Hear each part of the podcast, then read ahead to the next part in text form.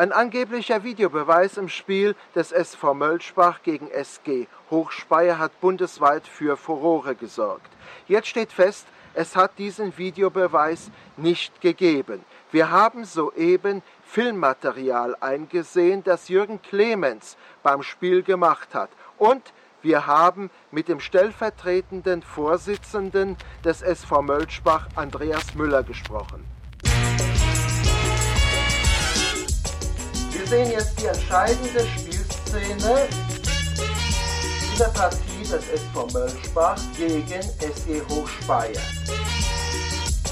Dirk Fedek bekommt den Ball, geht an die Grundlinie und schießt in die Mitte und Tim Nothoff schießt das Tor. 3 zu 2 für Mölschbach, aber der Schiedsrichter entscheidet auf Abstoß. Er hat offenbar den Ball im Aus. Protest der Mölschbacher Spieler. Schiedsrichter geht auf den Hochspeyerer Torhüter zu und plötzlich der Hinweis eines Mölschbacher Spielers.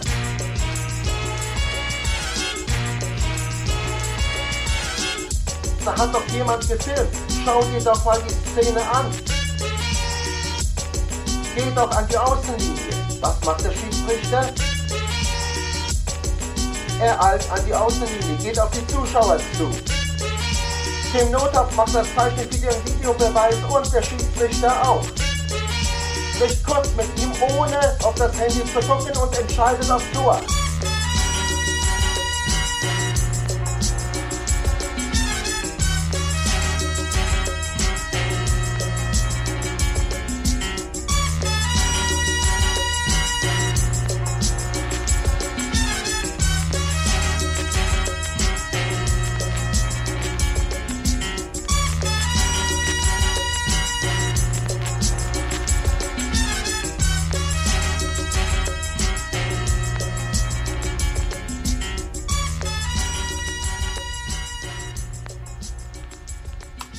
Ein wunderschönen guten Tag. Hier sind Colinas Erben. Mein Name ist Klaas Rehse. Ich begrüße Sie ganz herzlich zu dieser Episode von Deutschlands amüsantesten Schiedsrichter-Podcast. Und hier an meiner Seite Alex, die Witzkanone Feuerherd.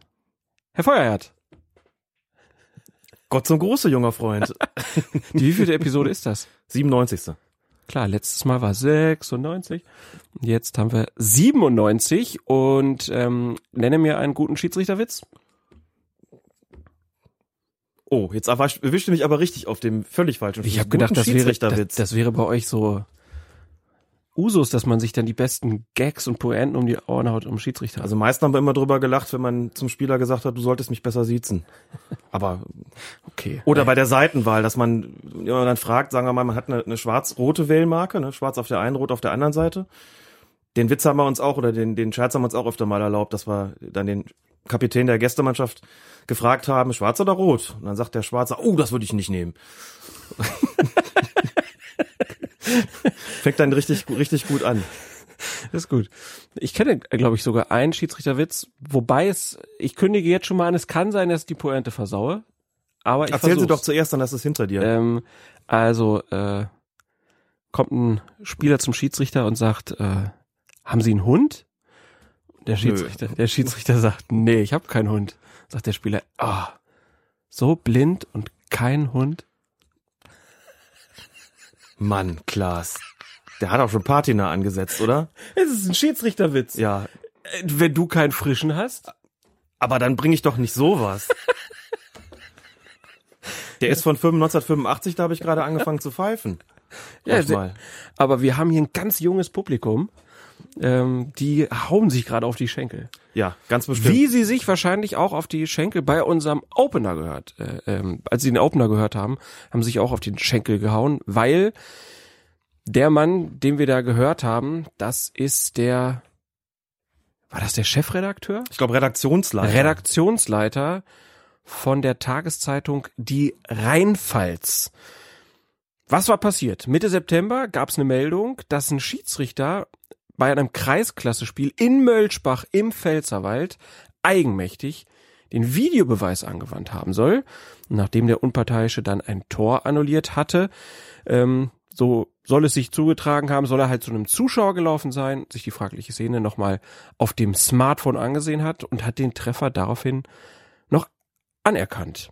Tja, und dann kam halt die Tageszeitung, die Rheinpfalz, sind der Sache sehr akribisch nachgegangen, wie ihr es gehört habt, und die fanden dann auf der Grundlage von weiteren Videoaufnahmen heraus, dass der Referee zwar das Monitorsignal in die Luft gezeichnet hatte und auch zu dem besagten Zuschauer gelaufen war, jedoch danach umgehend kehrt gemacht hatte, ohne einen Blick auf die Bilder geworfen zu haben. Warum er das Tor dann anerkannte, blieb unklar. Inzwischen hat schon die zuständige Gebietsspruchkammer entschieden, dass die Partie wiederholt werden muss, denn der Schiedsrichter habe sich durch Zuschauer in seiner Entscheidung beeinflussen lassen und damit einen Regelverstoß begangen.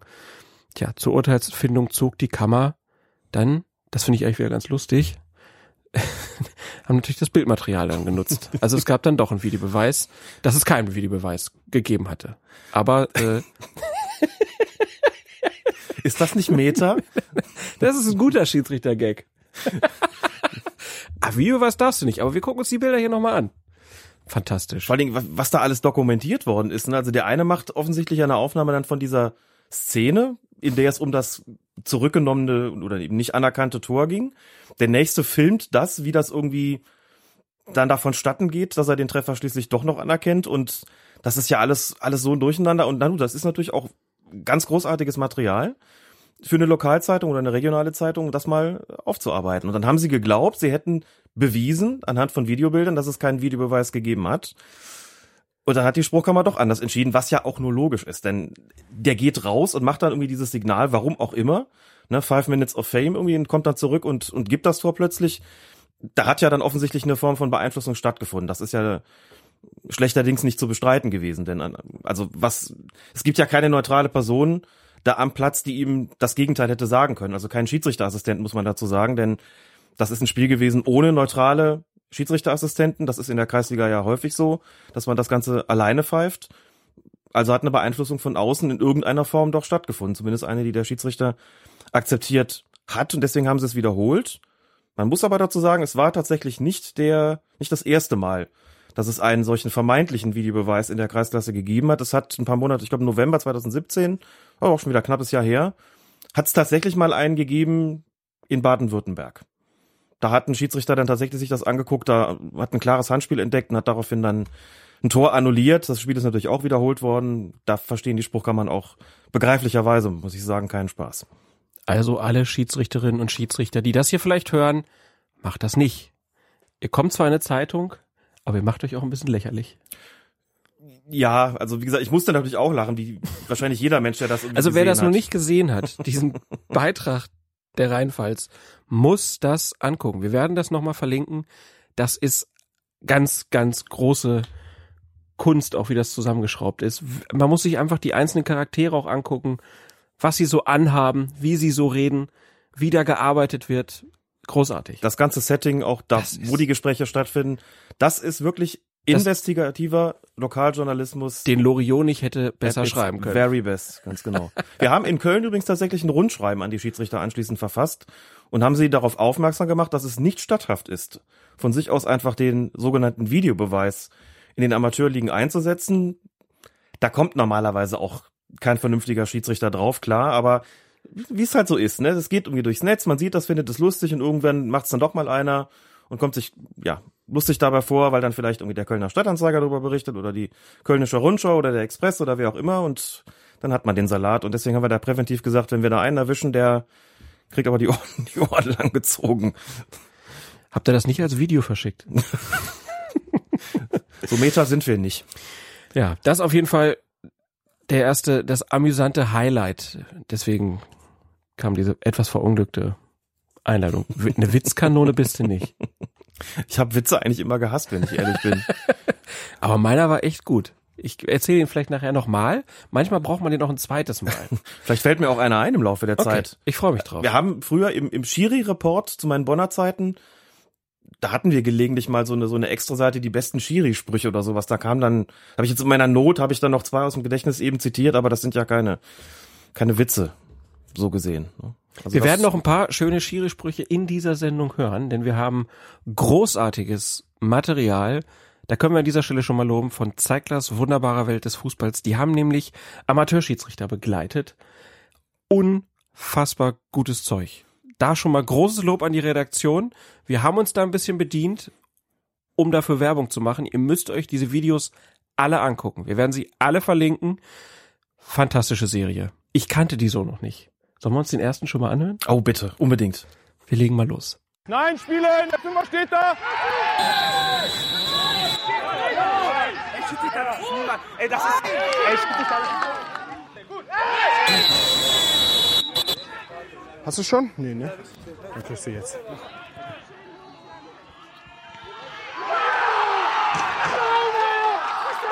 Ja, von deinem eigenen Spieler aufzuschreien! Von deinem eigenen Spieler, Mann! Hey, hey, hey, hey, hey, hey, Torwart, komm her, Torwart, komm her, komm her. So, du gehst raus, ins Gesicht hast den, runter vom Platz, raus, komm.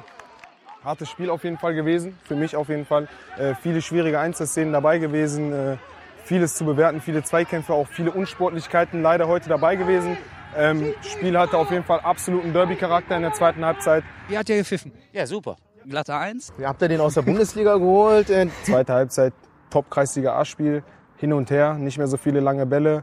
Die Männer alle, alle 22 gerannt über den ganzen Platz, alles gemacht. Äh, schöne Chancen dabei gewesen, schöne Tore dabei gewesen. Äh, sowas pfeift man gern. Das war Jona Besong, Schiedsrichter, in einem Beitrag von Zeiglers Wunderbare Welt des Fußballs. Großartig. Wenn, man muss sich das auch mal angucken. Also, dicke Grätsche, der haut den um und dann geht, läuft er hin und sagt, hast du schon? Nee? Dann kriegst du. Ja, hervorragende Dialoge, so Ja. muss das laufen. Kundschaft will bedient werden. Die Ne? Kundschaft will bedient, Kundschaft will bedient werden, wie man so sagt, genau. Der junge Mann ist 20 Jahre alt. Der gibt auch in dem ganzen Clip eine ganz hervorragende Figur ab, muss man sagen. Also wirklich Absolute Werbung für den Schiedsrichter. absolute Werbung für den Äh, Schiedsrichterjob, genau. Job. Pfeift im Fußballverband Niederrhein bis zur Landesliga. Das heißt, der ist da bei einem Spiel unterwegs gewesen oder wo, bei dem die Redaktion dabei war. Das ist zwei Klassen unter seiner höchsten Liga, die er normalerweise pfeift, ist da, soweit ich weiß, auch im sogenannten Perspektivkader. Also quasi dem Elitekader des Fußballverbands Niederrhein für die besonders förderungswürdigen jungen Schiedsrichter. Man, man merkt das auch so, wie er sich ausdrückt, wie er auftritt, die ganze Körpersprache, das ist nicht Kreisliga-typisch mehr. Das geht schon drüber hinaus, das sieht man eigentlich sofort. Und auch wie er mit den Spielern kommuniziert. Und der hat ja allein in dieser kurzen Zusammenstellung eine ganze Fülle eigentlich von schwierigen Situationen da zu lösen. Ne? Unglaublich wo der den schwieriges Torwart Spiel. vom Platz schmeißt. Ja. Da, da sieht man dann aus der Hintertorperspektive, wie der Torwart wirklich so einem Gegenspieler nach dem Kopf langt. Das muss man erst mal sehen. Das ist nicht so einfach. Und dann Mhm. Nein. direkt dazwischen gegangen und auch also in, in, in Form und Inhalt immer komplett angemessen. Ich war total begeistert. Und hinten raus sagt er, obwohl das ja ein total schwieriges Spiel war, oder vielleicht auch gerade deshalb, sagt er einfach, ja, sowas pfeift man gern. Da So ist muss, es. da musst du aber auch Bock drauf haben. nee, fand ich schon echt bemerkenswert. Wie gesagt, kommt gleich noch mehr, versprochen. Das ist jetzt mal der erste Eindruck und ihr solltet euch die alle angucken und dann auch verteilen. Sowas müssen, sowas muss man zeigen. Das äh, ist echt gut, weil das auch, das, das ist halt auch noch der Fußball, wie es ihn zum Glück auch noch gibt, ne? Also, dass man da Leute findet, die sich an einem Sonntag dann so ein Spiel geben. Ein Derby war das da irgendwie und ja, dann da auch Spaß dran haben. Das war, fand ich gut. Hat Aber wir werden sehr halt auch sehr gefallen. unterschiedliche Schiedsrichtertypen Ja, hören. Es gibt ja absolut. noch mal ganz andere Äußerungen. Und daran sieht man, wie unterschiedlich Spieler, äh, Schiedsrichter mit Spielern kommunizieren. Ja. Anlassbezogen natürlich, aber auch ganz klar typbezogen. Und auch das ist das Schöne daran, dass man diesen Variantenreichtum da mal richtig kennenlernt. Wir haben das ja immer mal wieder gehabt, auch in früheren Folgen, dass wir O-Töne da reingeschnitten haben aus dem Amateurfußball. Und ja, das ist die, die, die Vielfalt, die sich auf den Amateurplätzen zeigt, auch im Schiedsrichterbereich. Einen Ton habe ich, glaube ich, noch vergessen, der auch aus dem Beitrag kommt. Da werden dann nochmal Fans befragt zum Schiedsrichter. Das ist der Schiedsrichter. Wie pfeift er denn so? Teilweise beschissen. Ist doch gar nicht wahr. Ist doch gar nicht wahr. Ich glaube, das lade ich mir als Klingelton aufs Smartphone. Teilweise beschissen. Ist doch gar nicht wahr. Großartig. Ja, nee. Sehr, sehr gut. Ist dir ein Gag eingefallen? Bis jetzt noch Ja, nicht. okay. Aber vielleicht fällt dir ein und bis dahin kannst du uns ja mal erzählen, wie es denn in Wangen im Allgäu war. Oh, jetzt wird's ernst wieder. Da gab es ein Sportrechtsseminar. Ja, dafür sind wir ja berühmt. Wir sind zwischen Diese Albernheiten und dann wieder der ganz ernsten Materie. Jetzt muss ich aber Pendeln wir hin und her. Bam. Nee, du warst auf dem Sportrechtsseminar, das- das klingt wirklich sehr trocken. Ausrichter war der Württembergische Fußballverband. Das Thema hieß der Schiedsrichter im Recht. Und ähm, dort warst du dann Teilnehmer an einer Podiumsdiskussion mit dem Titel Der Videoassistent mehr Chancen als Risiken. Und diskutiert hast du mit dem DFB-Vizepräsidenten Ronny Zimmermann, der ist zuständig für die Schiedsrichter beim DFB, und der Bundesliga-Schiedsrichter Robert Hartmann war da. Ähm, Robert Hartmann? Anders in so einem Rahmen als auf dem Fußballfeld oder ähnlich? Das ist gar nicht so einfach zu beantworten. Ich kenne ihn ja nicht auf dem Platz oder nur vom vom Ja, aber man Zusehen. hat ja so einen Eindruck von den Schiedsrichtern irgendwie. Und dann äh, entpuppen die sich ja dann teilweise als ganz anders. Mhm. Ich finde Robert Hartmann auf dem Fußballplatz einen zugewandten und freundlichen Menschen, der nicht sonderlich autoritär auftritt, sondern eher mit Empathie den Spielern gegenübertritt. Und so habe ich ihn, soweit ich das beurteilen kann, von der kurzen Zeit, die wir uns da gesehen und gesprochen haben, so habe ich das eigentlich im persönlichen Kennenlernen auch erlebt. Das heißt, er verbiegt sich dann nicht auf dem Platz und das ist wahrscheinlich auch etwas, was jeder eigentlich äh, sich als Schiedsrichter vornehmen sollte, nicht irgendwie was auf dem Platz darzustellen, was man nicht ist. Definitiv, sonst fühlt man sich damit auch nicht wohl. Das wird bei Robert Hartmann nicht anders sein als bei den aller, allermeisten anderen Schiedsrichtern auch. Wie gesagt, war sehr zugewandt. Es hat großen Spaß gemacht, nicht nur auf der Podiumsdiskussion mit ihm, sondern hat auch viel Freude mir bereitet, außerhalb darüber mit ihm zu sprechen, bisschen über Colinas Erben zu reden beispielsweise, über den Job als Videoassistenten und so solche Geschichten. Und das war Was hat der denn über schöne, Colinas Erben gesagt? schöne Gelegenheit. Er hat gesagt, dass er nicht immer die Gelegenheit hat, den Podcast zu hören, weil das oft sehr, sehr lang ist. Also bitte, die fahren doch auch stundenlang zu ihren Spielen. Herr Hartmann, Grüße. Dass er das aber wahrnimmt über die sozialen Netzwerke, die Kolumnen beispielsweise und dass er das sehr gut findet. Ich will da gar nicht zu sehr ins Detail gehen, aber wir haben uns da sehr freundlich drüber unterhalten. Er sagte, dass das der Sache der, der Schiedsrichterei insgesamt auch, auch sehr gut bekomme. Er meinte so, da wird halt viel um Verständnis geworben für die Schiedsrichter. Das äh, erleichtert ihnen eben vieles, wenn da was erklärt wird. Und er sagt, es ist vielleicht auch manchmal leichter, das so ein bisschen von außen zu begleiten, als von innen. Also, dass man sozusagen da als, als Menschen, die der Schiedsrichterei natürlich zugetan sind, wie wir beide auf der einen Seite, aber eben nicht jetzt für den Verband sprechen, dass das manchmal natürlich auch ein Standpunkt dann ist und ein, Sprechort sozusagen, das etwas, äh, naja, mittelmäßige Wort zu benutzen, dass es dann vielleicht auch leichter ist, das aus dieser Perspektive und aus dieser Warte zu, zu betrachten. Das hat ihm gut gefallen, hat er gesagt, und das hat mich natürlich sehr gefreut. Ja, mich auch. Und wie war dann die Diskussion? Dazu muss man sagen, dass dem etwas vorausgegangen ist. Also zweitägiges Programm, Freitag, Samstag. Ich fange mal hinten an. Am zweiten Tag waren so die knallharten Rechtsseminare. Ne? Zum Beispiel die Frage, ist der Profischiedsrichter Arbeitnehmer oder ist er eher Selbstständiger? Ganz kurze Antwort, eher letzteres. Ist dann ausführlich begründet worden, warum er die Arbeitnehmereigenschaften klassischerweise eigentlich nicht hat. Ich kann das jetzt nicht mehr alles referieren, können wir vielleicht irgendwann mal in einem Special machen. Es wird jetzt auch zu weit führen. Da ist auch die Frage, wie groß da, also wir sind ja schon Special Interest, ne? Ob das jetzt auch noch bei uns mit reinpasst? Ich glaube, es wäre ein bisschen sehr speziell. ich glaube auch.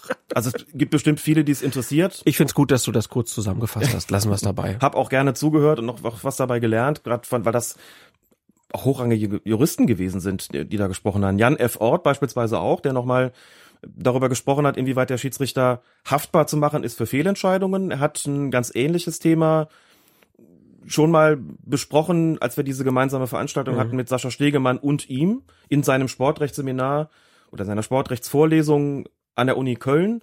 Hat das Ganze jetzt noch ein bisschen aktualisiert, erweitert, abgewandelt, ging auch ein bisschen um das Thema Videobeweis, das ja im Mittelpunkt stand, um nur einige Themen zu nennen. Und am ersten Tag stand, der Begr äh, stand das Thema Videoassistenten im Mittelpunkt. Ronny Zimmermann hat einen Vortrag gehalten über die verbandsrechtlichen und regeltechnischen Rahmenbedingungen für den Einsatz des Videoassistenten. Robert Hartmann hat einen Vortrag gehalten über Praxiserfahrung eines Schiedsrichters und Videoassistenten und hat zu dem Zweck auch Bild- und Tonmaterial dabei gehabt. Das heißt, wir haben da, also die, die anwesenden Teilnehmer, das waren, weiß nicht, so 50, 60 und du musst dir vorstellen, da saßen Schiedsrichter, Staatsanwälte, Rechtsanwälte, Richter, Sportrechtler. Das war wow. Also ich habe schon, habe den Freitagabend unter anderem damit verbracht, mit einem Richter am Bundesgerichtshof zu sprechen, dessen Sohn Schiedsrichter werden möchte. Und Ach er wollte von den anwesenden Schiedsrichtern so ein bisschen erfahren, ist das eine gute Idee? Wenn ja, warum? Wenn nein, warum, warum nicht? Also klar, dass er kein Nein zu hören bekommen hat, logisch. Was muss man da so machen? Was passiert da so? Und so ist man halt ein bisschen ins Gespräch gekommen. Also sind so Leute, mit denen ich halt dann doch eher selten die Gelegenheit habe zu sprechen. Klar, und im Seminar selber habe ich auch teilweise, also das war schon sehr anspruchsvoll natürlich. Und Hartmann, wie gesagt, hat Bild- und Tonmaterial dabei gehabt. Ähm, zwei Szenen mit Videoassistentenbeteiligung aus dieser Saison und eine aus der vergangenen Saison. Hat die abgespielt und man konnte eben hören, was redet das Schiedsrichterteam auf dem Platz miteinander Ach, und cool. was, was reden die mit den Videoassistenten. Im Grunde genommen genau das, was Pierluigi Collina und Massimo Busacca gemacht haben nach der Weltmeisterschaftsvorrunde. Da haben die ja auch Bild- und Tonmaterial gezeigt und haben daran so ein bisschen versucht, deutlich zu machen, was, was passiert da eigentlich. Das haben wir da auch zu sehen bekommen, was natürlich die Anwesenden, mich eingeschlossen, total geflasht hat. Also ganz viele von den Sportrechtern haben auch gesagt, Wahnsinn. Also das jetzt mal zu sehen und zu hören, ist ja dann doch nochmal was ganz anderes, bekommt man mal einen Eindruck davon. Weil auch Entscheidungsfindungsprozesse dabei waren, die man, glaube ich, in der Öffentlichkeit so nicht unbedingt geahnt hat. Also nur ein Beispiel gab beim Spiel Bayern gegen Leverkusen in dieser Saison nach zwei Minuten einen Handelfmeter für Bayer Leverkusen. Da hat der Check relativ lange gedauert und alle haben gedacht, die prüfen jetzt, das braucht jetzt unheimlich lange, um rauszufinden, ob das Handspiel von Thiago strafbar ist oder nicht. Das ging in Wahrheit aber total schnell. Die hatten total schnell sich festgelegt, das ist zumindest kein klarer Fehler, das zu pfeifen. Wir müssen aber noch checken, ob es in der Entstehung der Situation einen Abseits gegeben hat von Bayer Leverkusen. Und dafür haben die die kalibrierten Linien gebraucht. Das hat man alles gesehen und alles gehört und das hat einen Moment gedauert, weil das nicht ganz so schnell geht. Und damit war auch klar, okay, das ist das, was sie da besprochen haben. Und andere Beispiele, die wirklich beeindruckend waren, muss man sagen. Da sind mir, da sind so zwei Sachen vielleicht noch dazu. Das eine in der Podiumsdiskussion, da saßen jetzt natürlich dann drei Leute, Ronny Zimmermann, Robert Hartmann und ich, von denen, und ganze, das Ganze wurde moderiert vom Hauptgeschäftsführer des Württembergischen Fußballverbands, das war halt auch der Ausrichter, Frank Tumm. Und er hat es mit drei Leuten zu tun gehabt, von denen keiner den Videobeweis abgelehnt hat. Und ich habe auch vorgesagt, muss ich jetzt den, den, den Bad Cop hier spielen, also den Advocatus Diaboli sozusagen, meint er, nee, natürlich nicht, aber vielleicht können wir irgendwie ein bisschen auf die unterschiedlichen Schwerpunkte achten. Ich habe das natürlich dazu benutzt, ähm, dann zu sagen, lieber Robert Hartmann, was du uns gerade gezeigt hast, das war ganz, ganz großartig. Du hast gemerkt, wie die Reaktionen waren. Klar, du hast hier ein absolutes Fachpublikum sitzen, aber dennoch, das sind Szenen in Wort und Ton, die man eigentlich der Öffentlichkeit auch zugänglich machen müsste. Denn das sah ja ganz ähnlich aus wie bei der FIFA nach der Vorrunde, was Colina und Busaka da gezeigt haben. Und ich glaube, da vergibt man sich nichts, wenn man ab und zu mal auch Beispiele zeigt, sondern da, damit gewinnt man Akzeptanz. Also so war mein Einstieg in die Podiumsdiskussion und ich glaube, Robert Hartmann war gar nicht wirklich dagegen, aber er hat auch gesagt, sie sind schon auf dem Weg, nochmal für eine ganz andere Transparenz äh, sorgen zu wollen jetzt und sprechen auch darüber, wie weit die Medien da stärker eingebunden werden und auch die Fans und auch im Stadion liegt es ja nicht an ihnen, dass es da noch nicht gezeigt wird. Das war so das eine. Und das andere, woran ich mich erinnere, war eine Frage von Jan F. Ort, Richter hier am Kölner Landgericht. Wie gesagt, auch der, bei dem wir gewesen sind mit der Sportrechtsveranstaltung. Er hat gesagt, lieber Robert Hartmann, ich habe jetzt zwei Fragen. Das eine ist, habe ich recht, dass der Einsatz des Videobeweises für euch situativ eigentlich für mehr Stress sorgt, als ihr das ohne die, den Einsatz der Technik gehabt habt. Mhm. Ich hatte so den Eindruck, so wenn ich den Schiedsrichtern so zugehört habe, das war doch, die stehen schon massiv unter Druck doch in dem Moment. Stimmt mein Eindruck? Und damit verbunden Frage zwei: Würdest du trotzdem sagen, obwohl das eben situativ so viel Stress ist, wenn ich eben in meiner Frage recht habe, würdest du trotzdem sagen, dass das die Sache wert ist? Sagst du also, unter dem Strich bleibt für uns da ein Gewinn bei übrig? Und Robert Hartmann hat sehr klar darauf geantwortet, hat gesagt, erstens, situativ ist der Stress tatsächlich größer. Warum? Gesagt, wir haben vor der Einführung des sogenannten Videobeweises, also vor der Einführung der, der Videoassistenten, haben wir gepfiffen und haben den Spielern gesagt, ich habe das ganz klar gesehen, da gibt es nichts darüber zu diskutieren. Gehen Sie auf Ihre Position, wir machen jetzt hier mit Strafstoß weiter oder gehen Sie runter, Sie sind des Feldes verwiesen. Also reden natürlich anders, aber du weißt, was ich meine. Mhm. Und haben einfach die Entscheidung getroffen und verkauft und der Stress war innerhalb von Sekunden dann eigentlich auch wieder vorbei. Die Entscheidung war gefällt und jedem war klar, daran wird sich nichts mehr ändern. Und er hat gesagt, natürlich ist das eine Umstellung, wenn's, wenn du das plötzlich nicht mehr sagst und auch nicht mehr sagen kannst, sondern wenn du in einer sogenannten spielrelevanten Situation dem Spieler sagst, kleinen Augenblick bitte, es wird gerade geprüft. Und diese Prüfung nimmt ja nun mal, die nimmt der Schiedsrichter vielleicht auch vor, wenn er dann eben in die Review Area geht. Aber zunächst mal ist der Videoassistent dran und der Schiedsrichter kann in der Situation ja nicht wissen, was dabei rauskommt. Der kann sich höchstens sicher sein, ich habe da eine korrekte Entscheidung getroffen, natürlich. Aber der weiß noch nicht, ob sein Videoassistent nicht vielleicht sagt, pass mal auf, wir haben die Situation hier wirklich ganz anders gesehen und wir halten es für geboten, dass du jetzt in die Review Area gehst und dir die Bilder selbst nochmal anschaust. Er sagt aber, um die Frage zweite, zwei zu beantworten von, von Jan Ort, er sagt aber, obwohl der Stress situativ größer ist, ist für uns der Gewinn am Ende auf jeden Fall gegeben, denn er sagt, ich kann jetzt sicher sein, wenn ich vom Platz gehe, dass der Strafstoß nicht in der 90. Minute gegeben habe und der zum 2 zu 1 für die Gastmannschaft geführt hat. Ich kann mir sicher sein, dass das zumindest kein klarer Fehler gewesen ist. Und andernfalls ist mir das sonst immer, oder vorher ist es mir eine Woche lang nachgetragen worden. Manchmal hängt ja das noch viel länger in den Klamotten. Und das ist dieser situative Stress auf jeden Fall wert, dass wir die Sicherheit haben, das, was wir da gemacht haben, hat zumindest nicht zu einem klaren und offensichtlichen Fehler geführt. Und du hast natürlich auch den Vorteil auf dem Platz, dass du einem Spieler, den kannst du direkt runterkochen. Dem kannst du direkt sagen, das ist mir total egal, was du mir jetzt hier erzählst. Es wird nichts daran ändern. Wir haben alles auf Band. Wir werden genau. das jetzt überprüfen. Und du hast natürlich auch, wie er sagt, wenn du vom Platz gehst, es gibt halt nicht mehr dann dieses, ähm, ja, jetzt mal blöd gesagt, diese, diese Ausraster gegenüber Schiedsrichtern, die haben ja total abgenommen. Also wenn man sich früher dran erinnert, diese Spießruten laufen, dass die dann mit einem äh, unter einem Regenschirm vom Platz geführt wurden, Feuerzeuge geflogen sind und so, das ist ja deutlich weniger geworden. Das ist viel weniger geworden, das sieht man eigentlich kaum noch. Ja. Natürlich gibt's, das wissen wir ja, auch jetzt noch Situationen, bei denen man sagen kann, okay, das ist jetzt keine Schwarz-Weiß-Situation, da gibt's jetzt nicht nur eins oder null, sondern noch was dazwischen. Das führt vielleicht auch zur Aufregung, aber er hat ja auch klar so formuliert, wir können sicher sein, dass da kein klarer und offensichtlicher Fehler Bestand hat, der eine Auswirkung auf das Spiel und sein Ergebnis hatte. Und das fand ich total logisch. Er ist ja auch nach der Schiedsrichterperspektive gefragt worden, natürlich. Wenn man jetzt Fans fragt und die sagen, da gehen Emotionen verloren, das ist eine andere Geschichte. Aber Robert Hartmann sagt, aus meiner Perspektive ist das für uns eine wirklich gute Sache und sagt, ich bin ein Anhänger des Videobeweises oder der Videoassistenten, ich bin ein Freund davon, mir hilft das weiter, auch wenn es in der Situation schon mal unangenehm sein kann, weil es eben nicht mehr in dem Fall nur von ihm abhängt, regeltechnisch schon, klar, natürlich, er ist der letzte, ähm, er trifft die letztgültige Entscheidung weiterhin, das wissen wir, aber ne, im ersten Moment muss er erstmal sagen, mal gucken, was dabei rauskommt. Und na klar wird das dann auch schon mal für ihn lang, wenn das jetzt vielleicht 20 Sekunden dauert, bis es dann endgültig geprüft ist. Das heißt, Du wärst jetzt aber auch keiner, der diese Petition der Schalke-Fans gegen den Videobeweis unterstützen würde? Wahrscheinlich nicht, ne? Überraschenderweise. Ich finde ja die Begründung da ganz lustig. Die haben ja gesagt, äh, Videobeweis abschaffen, Schluss mit den Diskussionen. Ja. Das war eine überraschende Wolte in, in dieser Petition. Das fand ich auch. Da dachte ich, keine Diskussion mehr. Das ist ja nun, das ist ja nun definitiv nicht der Fall. Ja, die Erinnerungen sind unterschiedlich an die Zeit davor. Ist so. Hast du sonst noch was mitgenommen von dem Treffen in Wangen? Ja, ein Trikot. Was? Das meinte ich. Das meintest du jetzt gar nicht? Das finde ich ja was für Trikot. Die Bundesliga-Schiedsrichter sind an einem Spieltag, das war der Spieltag, bevor die Entscheidung getroffen worden ist, wer die Europameisterschaft 2024 ausrichten darf, sind doch die Schiedsrichter mit auf der Rückseite des Trikots mit, mit Werbung aufgelaufen. United by Football. Ah, ja. Das große schwarze Logo, falls du dich erinnern kannst. Mhm, Einmalige mhm. Aktion. Mhm. Und ich habe Robert Hartmann gefragt, wirklich ohne jeden Hintergedanken, ist das eigentlich gewesen? Das ist ja schon ein ziemliches Unikat.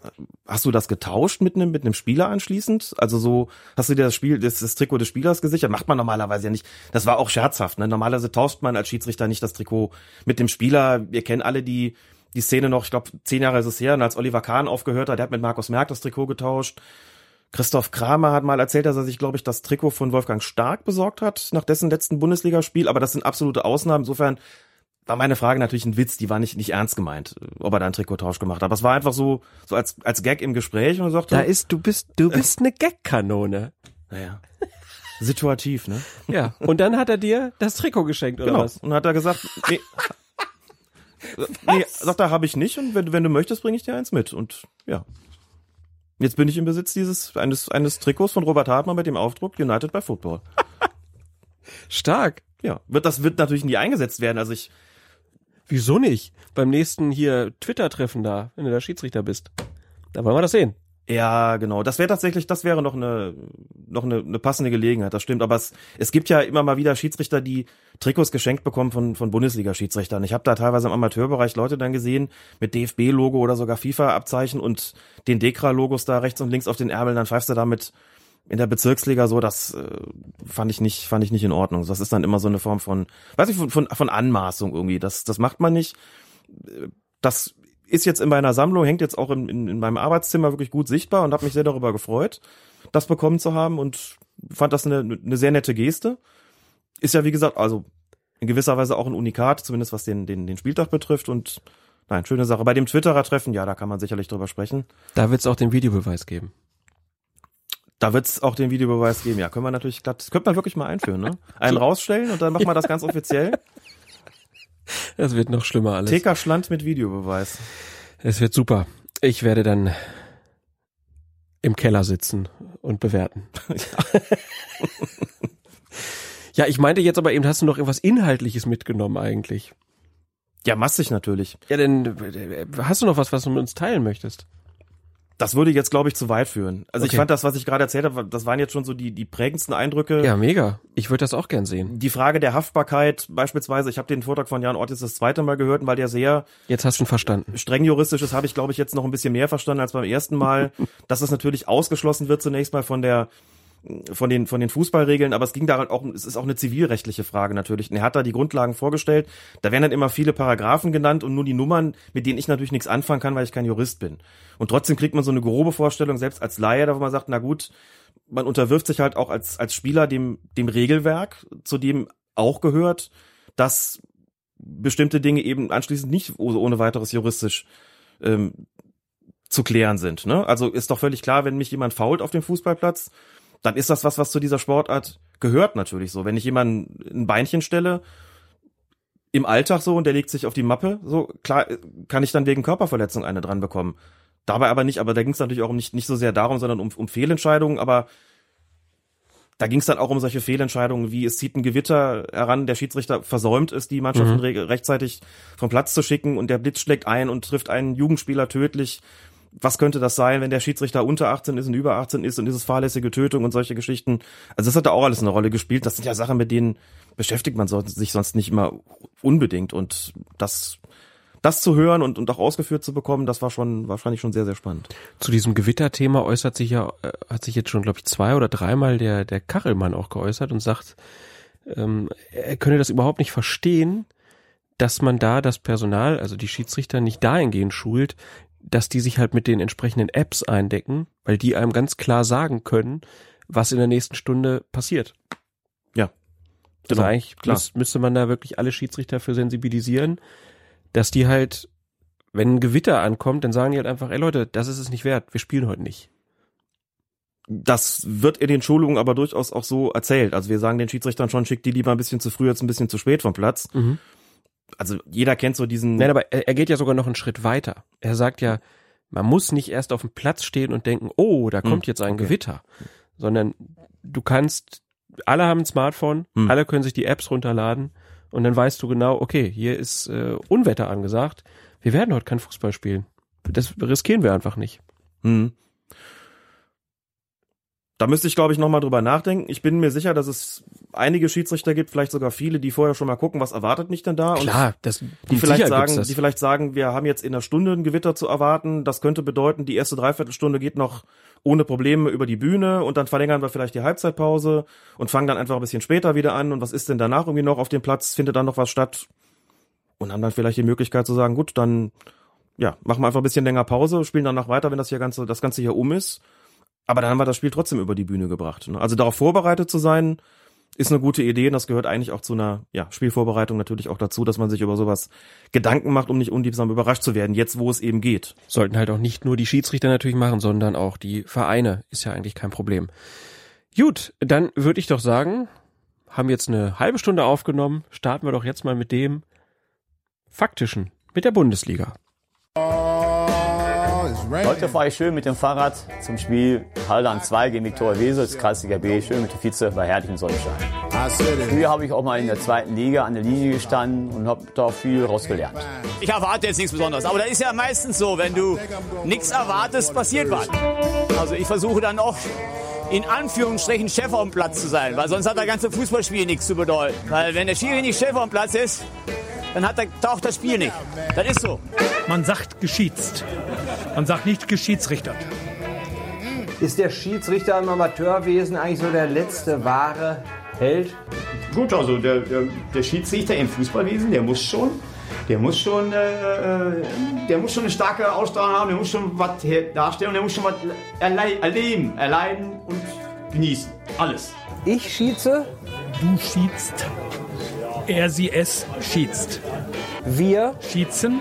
Ihr. Ihr schiedst. Und sie schietzen. Da Mustafa Benzliga. Ja, alles klar, muss er, ne? Denkt an Abspielen, ne? ja. Nee, das ist ja, weißt du, so ein Fummler, der spielt den Ball nicht ab, weißt du, da steht einer. Ja. Schiedsrichter schießen. Ja. Ist, ist, ist sicher. Du schießt. Elfmeter war klar? Elfmeter war ganz klar. Schritt zu spät, kann passieren. Mann, der war so ein dummes Foul, Mann! Gelbe Kiste. Ja, unnütz. Sekundenbruchteil, da geht nicht. Ne? Nein, ich stehe gut. Ich hab gut gestanden. Doch, weiter. Der, der, der, kriegt doch den Ball und Mann, das ist, das ist ein Gelb, das ist nicht nötig, das ist Dummheit. Ja, der kommt wieder hoch. Da halte ich doch raus. Manchmal sind, wollen sie zwar letzte Wort haben, aber das kriegen sie bei mir nicht. Das kriegen sie nicht. ja! ich mache jetzt den Spielbericht fertig gleich, aber erst trinke ich wahrscheinlich ein Bierchen. Nee, ich trinke erst einen Kaffee, dann trinke ich ein Bierchen. Erst einen Kaffee und dann ein Bierchen. Ich schiedse, du schiedst, er sie es schiedst. Schiedsrichter Heinz Hesling vom Verein SV Blau-Weiß Dingden. Ich nenne dich jetzt nur noch Rolf. Ich finde, ich finde das, ich finde die Beiträge sind so, das muss man sich auch wirklich auch angucken, weil der, ja. der Typ auch auf dem Platz, wenn die, wenn die Spieler dann wieder so einen halt dann daneben hauen, er leidet körperlich mit. Fantastisch. Großartig. Das geht noch mehr Richtung Ahlenfelder als Richtung moderne Schiedsrichter. Das ist ja aber, was es ja kein bisschen unsympathischer macht, im, eigentlich, nee. Ne, im Gegenteil. So wie er das macht, man merkt auch schon, wie der sich seine Akzeptanz erarbeitet und äh, bei den bei den Spielern mit so einer mit so einem Umgang. Ja, das das finden die auch gut. Ne? Das ist halt auch ein schon ein paar Tage älter der Kollege, wahrscheinlich irgendwie so älter als ich wahrscheinlich auch, nehme ich an, habe jetzt nicht nicht geguckt. Aber da machst du das vielleicht noch mal noch ein bisschen anders und das das mögen die Spieler dann auch. Das da bin ich schon ganz sicher. Heinz Hesling ist 58 Jahre alt. 58. Hatte jetzt am 25. September seinen 58. Geburtstag. Alles Gute nachträglich. Schiedsrichter seit 1978 und ja auch äh, Zweitliga-Assistent. Das ist schon nicht schlecht. Und da hat er auch was gelernt, hat er ja gesagt. und er fährt 10.000 Kilometer mit dem Rad im Jahr. Ist das nicht irre? Der Mann muss ja wirklich topfit sein. Ja. Wenn du zu jedem Spiel, aber dann kannst du hinterher auch einen Kaffee und Bier trinken. Unbedingt. Super. Äh, wie gesagt, alles angucken. Das großartig, weniger großartig ging es in der Bundesliga zu am ersten Spieltag. Die neue Saison begann und gleich am ersten Spieltag stand der Videoassistent massiv in der Kritik. Der Tenor nach dem Auftakt lautet, bei der WM hat der Videobeweis so gut funktioniert, warum bekommen sie das in der Bundesliga nicht so hin? Denn schon beim Eröffnungsspiel gab es Ärger. Und das Eröffnungsspiel, das bestritten Bayern München und 1899 Hoffenheim. Schiedsrichter Bastian Dankert. Ist das eigentlich auch ein Zeichen, dass Bastian Dankert so ein Öffnungsspiel kriegt? Hm? Das ist immer ein Zeichen, dass ein Schiedsrichter ein Öffnungsspiel bekommt. Bei Dankert schon das zweite Mal. War schon ein paar Jahre vorher schon mal dran bei Bayern München gegen den Hamburger Sportverein. Natürlich, man möchte, dass jemand dort amtiert, der auch vielleicht schon mal die ersten Zeichen setzt, schon mal die ersten Vorgaben umsetzt, die man vielleicht vor der Saison ihm mit auf den Weg gegeben hat. Klar, natürlich. Ist ja auch ein internationaler Schiedsrichter. Hatte dann natürlich auch kein einfaches Spiel. 79. Minute. Riskante Grätsche im eigenen Strafraum gegen Franck Ribery von Harvard Nordfight.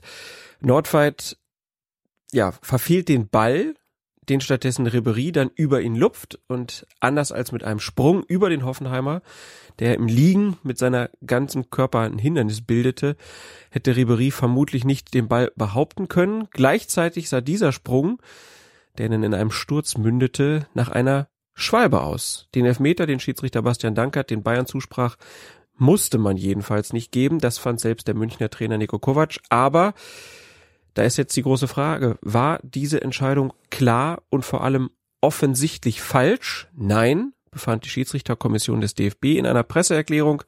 Dort hieß es dann, Zitat, diesen Vorgang als faul zu bewerten, ist eine Interpretationsfrage, die beim Schiedsrichter bleibt. Die Diskussionen zu diesem Fall reichen auch von Schwalbe über natürliche Kollision bis fahrlässiges Abwehrverhalten mit zu Fall des Gegners.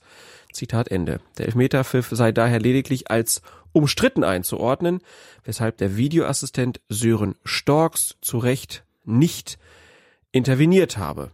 Erinnert mich so ein bisschen an das Pokalfinale, wo ja auch Zweier seine ganz eigene Interpretation des aus seiner Sicht nicht Fouls an Martinez hatte. Ja, blöde Situation. Ne? Ich muss gestehen, Ja, als ich die Unglaublich blöd. Also man denkt so, diese Grätsche von Nordwald ist halt, warum machst du das? Hm. Ne? Und dann guckst du es dir wieder an und denkst, Ribery, warum machst du das? und dann guckt man sich den Schiedsrichter an und denkt nicht, warum machst du das, sondern denkt nur, du arme Socke. Ja.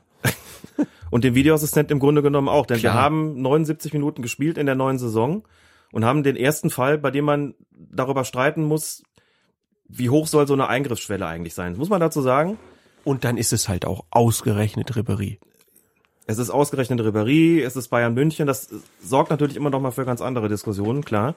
Als ich die Pressemitteilung des DFB oder der DFB Schiedsrichterkommission gelesen habe, entsprach das ziemlich genau dem, was ich glaube an dem Abend selbst auch da hatte Amazon sich gemeldet und wollte ein Statement haben zu dieser Entscheidung, also die übertragen ja die die Bundesliga im Audio hatten mich dann mich dann gebeten, was dazu zu sagen und habe das auch gesagt. Für mich ist das eine umstrittene Entscheidung. Da hatte ich es vielleicht auch noch nicht hundertmal gesehen.